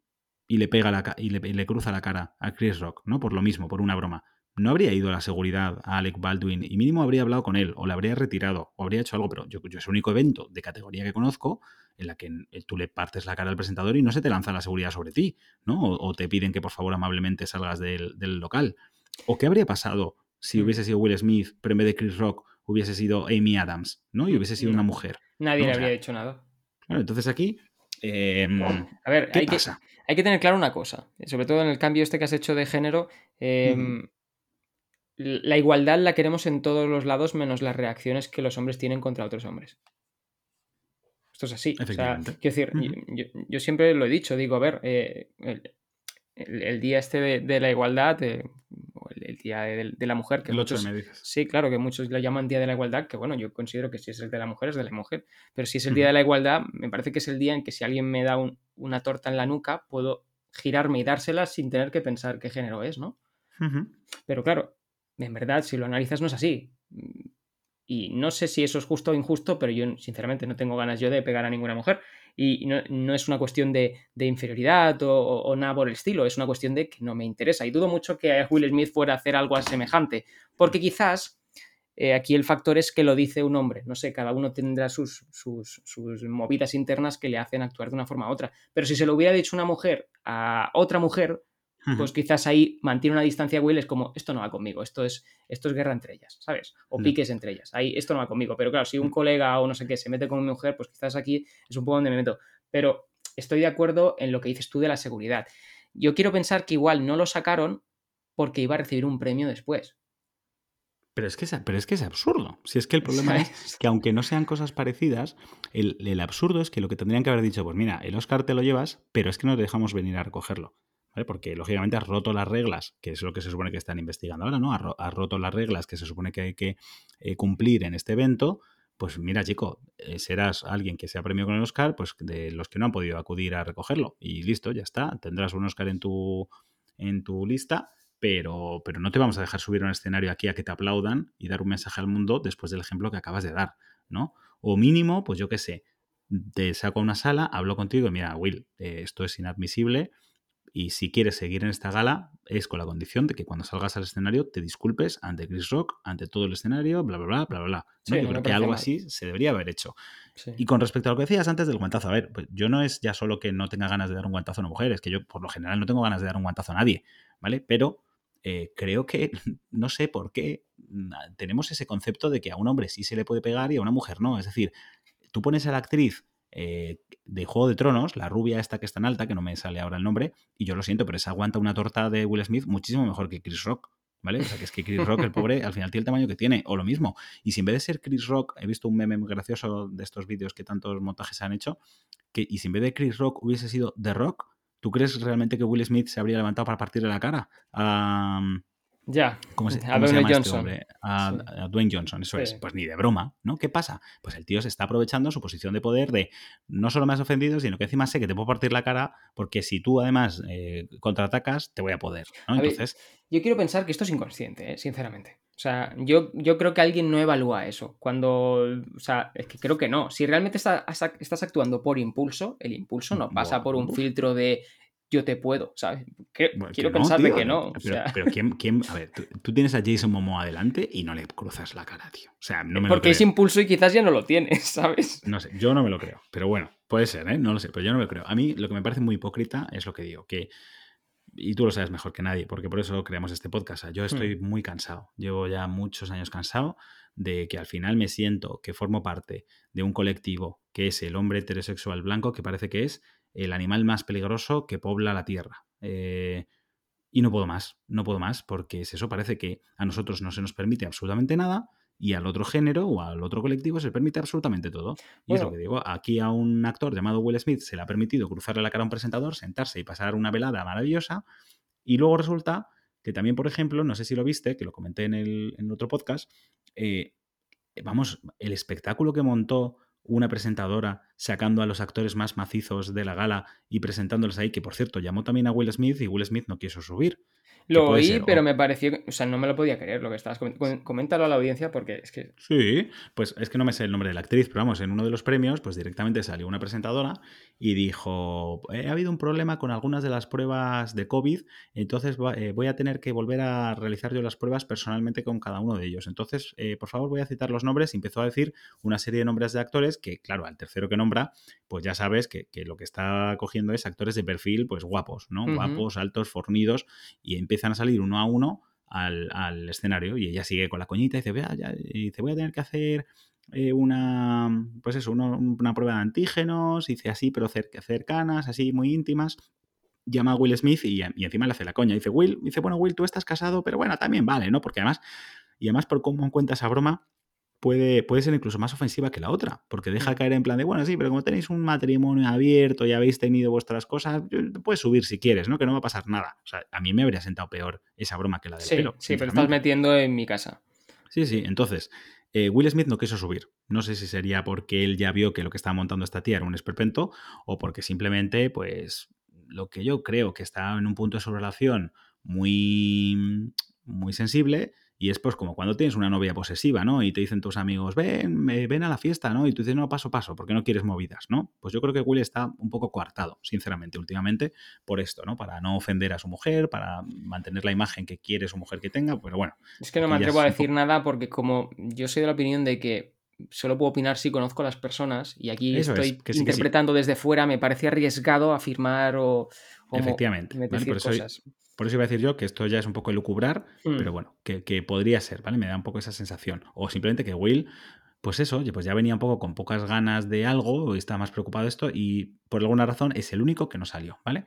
Eh, y, todo esto antes de la polémica, claro.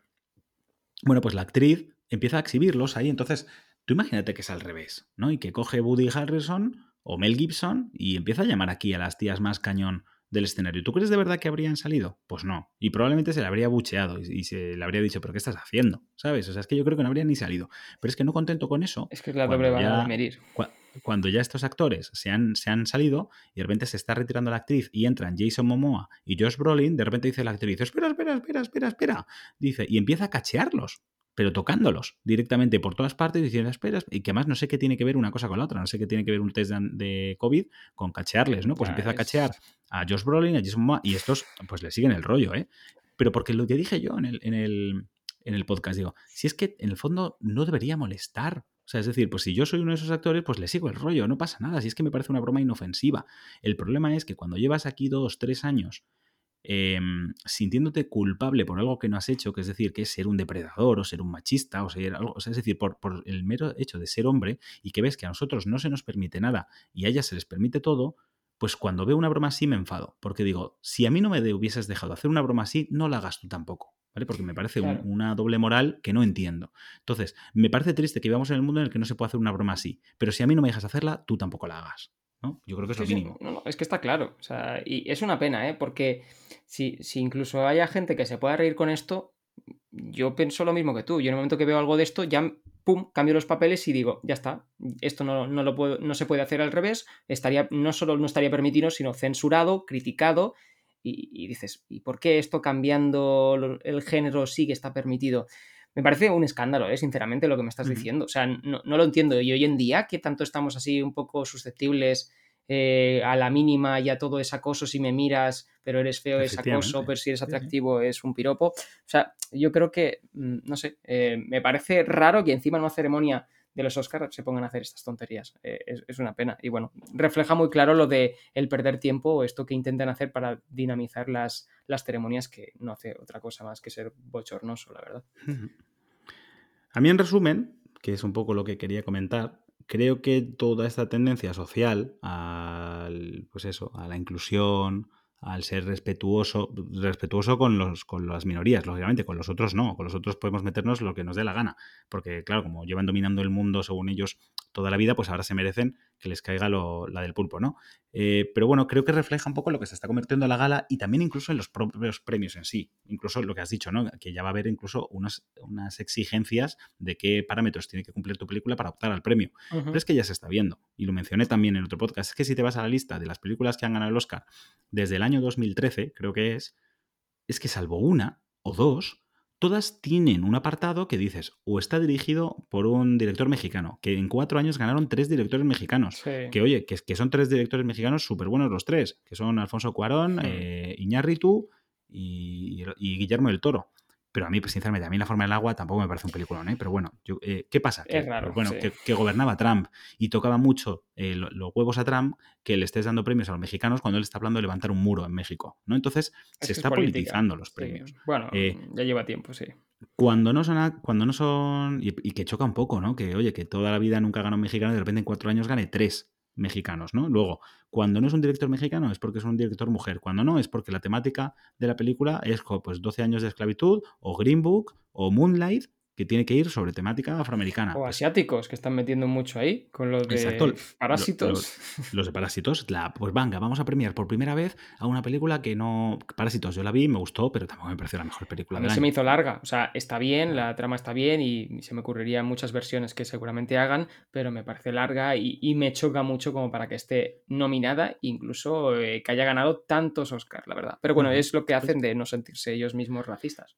Entonces, pues lo mismo. Y luego ya, pues lo que también dije, que si cumples dos cupos, ya tienes premio asegurado. O sea, me da mucha pena. Y, es que yo lo que no puedo entender es que no les moleste a ellos. Es decir, ¿cómo no te va a molestar que tú ganes el Oscar por West Side Story y que los titulares sean que la primera actriz eh, afrolatina y abiertamente gay o sea, es la primera afrolatina y, abiertamente gay en ganar un Oscar. en vez de que se hable de, tu maravillosa interpretación, tío. es que yo digo, oye, que, me, lo he currado mucho para, para llegar aquí, pero es que luego ellos son los primeros que, lo airean orgullosos. No, no, digo su condición, sino el hecho de soy la primera gay en ganar un Oscar. Y es, pero, pero eso tiene mérito. O sea, es decir, el mérito es tu interpretación. Pero es que es lo que he dicho, es que si empiezas a, a decir, no, es que soy la primera afro-latina y gay, que cumple el Oscar. Y digo, bueno, sí, claro. Y, serás la primera en muchas otras cosas también si nos ponemos a buscar cosas. ese es el tema, que creo que se centran en lo que ellos puedan rascar para ser los primeros en algo. Claro, porque si no, tal persona gana un Oscar, pues es la primera persona de un metro setenta y dos en ganar un Oscar y, con esa edad. Pues, pues, pues, sí, seguro, pero, pero es ganas de intentar sentirse especial, ¿no? Que, que no hace falta que has ganado un Oscar y lo has ganado tú por tu trabajo, que creo que es eh, lo que se tiene que valorar y, lo que se tiene que anunciar y que los titulares tienen que, predicar, vaya. Pero, pero bueno, eh, está claro que tienen, tienen un, un, rasgo político muy, muy marcado y siempre lo va a tener y, y bueno, ahí mete, mete mano mucho y reivindica mucho. Eh, eso también ha llegado mucho aquí en España, por eso siempre que hay un discurso siempre se dicen, a ver, ahora me está viendo todo el mundo o tengo la posibilidad de llegar a todo el mundo, pues voy a hacer un discurso. O sea que... Eh, o sea, esto ya ha pasado en los Oscar, ¿eh? No recuerdo qué, película ganó que salió eh, el que había cogido el Oscar para leer una carta del bando comunista de Vietnam o algo así. Mm, eso no, me acuerdo yo. pero bueno, sí me acuerdo, por ejemplo, Marlon Brando, ¿no? Que Marlon Brando no recogió el Oscar y fue una, una nativa americana a recogerlo por él, ¿no? Y, comentar un poco el tema de los indios, que, bueno, oye, me parece bien. Porque además eso es lo que más gracia me hace. Que aquí los americanos les encanta hablar de que si el respeto a la raza negra y demás, cuando, joder, que es que sois vosotros los que los habéis tenido de esclavos y sois vosotros los que arrasasteis a, los que estaban antes que, que, que, vosotros allí, ¿no? En ese continente. Entonces, pues a mí me hace gracia, sinceramente, pero, pero bueno. Y ahora pues van un poco de, dar lecciones de moral. Entonces al final, pues eso, pues lo que me comentabas, ¿te importan los Oscars? Pues cómo me van a importar una gala que al final, pues eso, pone normas a qué tipo de películas pueden optar al premio dependiendo de cómo de inclusivas sean. Al final se, se premia más a si cumples una serie de temáticas y tienes una serie de actores de determinada categoría o minorías. Entonces, pues no me puedo tomar en serio eso. Al final yo hago mi propia lista y decido pues cuál es mi, película preferida al año y ya está. Y, últimamente pues no se cumple nunca. Aunque creo que hay una cosa importante que comentar, ¿eh? que es lo de las votaciones, que ya lo comenté en, en, Mac Illustrated, pero lo puedo repetir aquí. Em, pero si quieres comentar algo antes de eso. no, no, pues dale, dale. Eh, simplemente quería mencionar un poco de que aparte de, pues eso, de que lógicamente que yo creo que está ligado en el fondo, pero es el motivo de que en la última década aproximadamente, o un poco antes incluso, porque al final ahora el tiempo pasa volando, eh, haya cambiado tanto el tipo de películas que ganan los Oscar, eh, tiene una explicación muy básica, y es que la forma de votar ha cambiado. Eh, no recuerdo muy bien cómo era antes, pero sí que sé cómo es ahora, que es que al final, pues a cada miembro de la academia lo que se le suele solicitar es que de, las películas nominadas, pues otorgue una valoración. ¿no? Del 1 al 10 aproximadamente, de cómo le ha gustado esa película. Entonces, ¿qué sucede? Que hay películas que son las que personalmente creo que son, que son las que hacen avanzar más la industria. Cuando una película es rompedora, lógicamente suele dividir o tiene más probabilidades de dividir a la audiencia, ¿no? Pues lo que he dicho antes, una película como Mad Max o como Blade Runner o como Gravity o como Avatar, habrá gente a la que le encante y gente a la que no le guste nada, ¿no? Mi madre, por ejemplo, ve El Señor de los Anillos y le horroriza. ¿no? Ve Mad Max y le horroriza. Sin embargo, los dos vemos Green Book y los dos decimos, pues está muy bien. ¿Es la mejor película que has visto? No, hombre, no, tampoco te pases. No, pero está muy bien. A los dos nos ha gustado mucho. ¿Qué película más bonita? ¿Qué película más agradable? ¿No? Y al final, ¿qué pasa? Pues que mi madre a Mad Max le pone un 0 y yo le pongo un 10. Y esta película de media tiene un 5. Y a Green Book los dos le ponemos un 7. Yo nunca premiaría, bueno, salvo que sea un año muy malo de cine, pero nunca le daría el Oscar a Mejor Película una peli de 7. ¿No? Me parece, joder, qué triste, eh, de años. Pues parásitos, tú me dirás. Sí, bueno, eso es. bueno, conozco gente que le ha gustado mucho Parásitos, ¿eh? Para mí, para mí no, no, no, era, no, era de Oscar. ¿Y no Matlan? Me vas a decir que esa es que la que le gusta a todo el mundo, porque no. Ya, no le he llegado a ver, no le he llegado a ver. No, pero, pero es que ahí entra también lo otro. Que el problema ya no es que entra también el. Mm, bueno, igual no me ha entusiasmado la peli, pero. Mm, pero qué inclusiva es. ¿No? O una peli dirigida por una mujer, mm, está guay, ¿no? O, sale esta persona, yo qué sé, sale este actor y me cae bien este actor. Entonces al final la gente, si el problema no es eso, si el problema es que es muy fácil destacar y tener una media alta si eres una peli más o menos conservadora. Conservadora en el sentido de que no te la juegas, ¿no? Que vas a lo seguro. Hmm. Pero es lo que te digo, tú planteas aquí un Berman, eh, un, las que he estado comentando, un Mad Max o algo así, y sí, la, gente dice, bueno, vale, sí, la verdad es que eres un peliculón, pero bueno, te voy a dar los técnicos, que así te quedas tranquilo porque te llevas seis Oscars y para casa, pero en la mejor película, pues eso, voy a dar 12 mm, años de esclavitud, voy a dar un Spotlight. Spotlight es una película que yo me he visto muchas veces y me encanta, pero cuando salí del cine nunca se me ocurrió decir que esto era la peli ganadora del Oscar del año. Y, me encantó la peli, ¿eh? está muy bien hecha. A ver, sí, sorprende, sí. A ver, que. Pero yo creo que lo que intentas transmitir eh, no siempre se, se, está aplicando. Porque, claro, es lo, que te digo. O sea, que la forma del agua no sé si estaría dentro de la categoría esta que dices tú de que gusta a todo el mundo. No, Quizás- pero era, pero era eh, director mexicano. es que es lo que te digo, es que cuando no se cumple una cosa, se cumple otra. Por ejemplo, cuando no se cumplió nada inclusivo, que fue en 2013, fue Argo. ¿No? Argo, una peli Ah, dirigida por Ben Affleck, un poco to- todo americanos, aunque sí que es verdad que ensalza mucho el patriotismo americano y demás, y está muy bien esa peli, bien pero, que, pero, pero sí que cumple eso, cumple el ser, oye, una peli que está muy bien, lo que acabas de decir tú, muy buena, ¿no? Sí, sí. Pero no has dicho qué peliculón. O sea, es una peli que está muy bien, ¿vale? Pero entonces gustó a todo el mundo, pues bueno, pues Mm. algo, ¿sabes? Porque en 2013, es que si no recuerdo, no, es- no es el año de, de Gravity, 2013 Movies, a ver. Eh, Bueno, pues tenemos no- Prisoners, no- por ejemplo, que es un peliculón de, mm, de Sí, Damien. Chazelle, el, el de Sí. Dune y demás. sí. Estoy viendo Gravity. Gravity es de 2013, es que lo sabía yo. Eh, para mí Gravity era la peli de ese año. Pero bueno, entiendo que la gente... A nivel pues, técnico estaba muy bien. Quiero decir, quizás eh, no, no satisfacía a todos a- con el final, pero. Pero, Pero, por- yo- pero lo mismo que has dicho tú. O sea, ¿por qué se desprestigia una película que pretende ser cómica eh, frente a una que es dramática y muy buena? Pues, ¿por qué se tiene que desprestigiar a una película cuya única intención es ser un espectáculo visual y, y ofrecerte más que una historia, una experiencia, ¿no? Como, como lo ofrece Avatar y como lo ofrece Gravity. Es decir, o Mad Max. O sea, la historia de Mad Max es una basura. Sí, es, por es- eso es digo. ir a un sitio y vuelta. Pero te- tú, tú te plantas en el cine a ver Mad Max y, y sales diferente, ¿sabes? Y dices, he visto algo que no había visto en mi vida, ¿no? Entonces, bueno, no lo sé. Entonces, pero bueno, que esa es una razón más de que al final los premios vayan ahí. No, no todo es por lo que hemos estado hablando, el inclusismo y demás, sino que es que también, bueno, la votación cambió hace unos años y entonces, en mi opinión, se premia más las películas notables que las películas sobresalientes, porque dividen menos a la gente. Sí, bueno, quizás eh, centrándonos en la ganadora, sí, quizás puede ser que sea la que más se pueda recomendar de todas las nominadas, ¿no? Al Mm. público general dices, pues quizás esta sí que es la que puedes ver, con algunas excepciones, si se cumplen ahí el intentar premiar alguna eh, minoría o alguna excepción, como lo que dices tú, que si es mexicano, que si es mujer, que si no sé qué, pues Coda está claro que puede gustar a todo el mundo, eh, aunque Nomadland, mm, que no la vea casi nadie, eh, salvo que la gente que le guste cine independiente, y bueno, por ahí ir viendo un poco de cosas mm, de- dependiendo de- del estilo de cada uno. Pero sin duda creo que se puede, al menos desde mi punto de vista, se puede dejar claro que los Oscar o las películas esas que te decían ganado a los Oscar, para mí sigue siendo un interrogante. O sea, no, no es un... eh, pues seguro que me gusta, pues seguro que es buena. O sea, ya no le doy yo ese valor. O sea, es. Sí- sigue Sí, sí, teniendo un claro. interrogante. O sea, creo que el valor que le doy es, vale, a alguien le ha gustado, pero sigo con el interrogante de me gustará a mí, que es un poco Estaba, el, el problema. estaba mirando, porque no, no estuve muy pendiente tampoco de, de los ganadores. Eh, mira, ¿ves? Es que siempre me encajan más, lo siento, eh, los ganadores en Globo de Oro.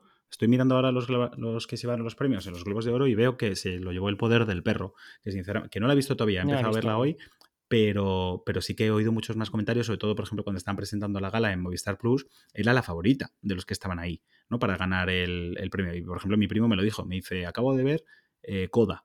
Dice, está bien, pero como se lleve el Oscar va a ser demencial. Dice, porque a mí, por ejemplo, el, poder del perro me gustó muchísimo más, ¿no? Luego se lo llevó West Side Story por, por comedia musical. Eh, se llevó la directora el mismo que el Oscar, El poder del perro. Mejor guion lo mismo, se lo llevó eh, Belfast. Ganó Nicole Kidman en vez de. En vez de Jessica Chastain, que por cierto a mí- yo me alegro muchísimo por Jessica Chastain, me parece una de las mejores actrices que hay a día de hoy. Es una gran actriz. Sí, Sí. sí. es una Will gran Smith actriz. se lo llevó también. eh, también se llevó la misma la, la actriz de West Side Story. Estoy viendo si hay alguno diferente. Mira, se lo llevó eh, Andrew Garfield por Tic Tic Boom Sí. porque está en la categoría de comedia musical y me parece bien, porque es que hace un papelón. Entonces, A ver, pues que bueno, es un gran actor, ¿eh? Andrew Garfield. O sea, yo me declaro fan de su forma de actuar porque la hace muy, muy especial.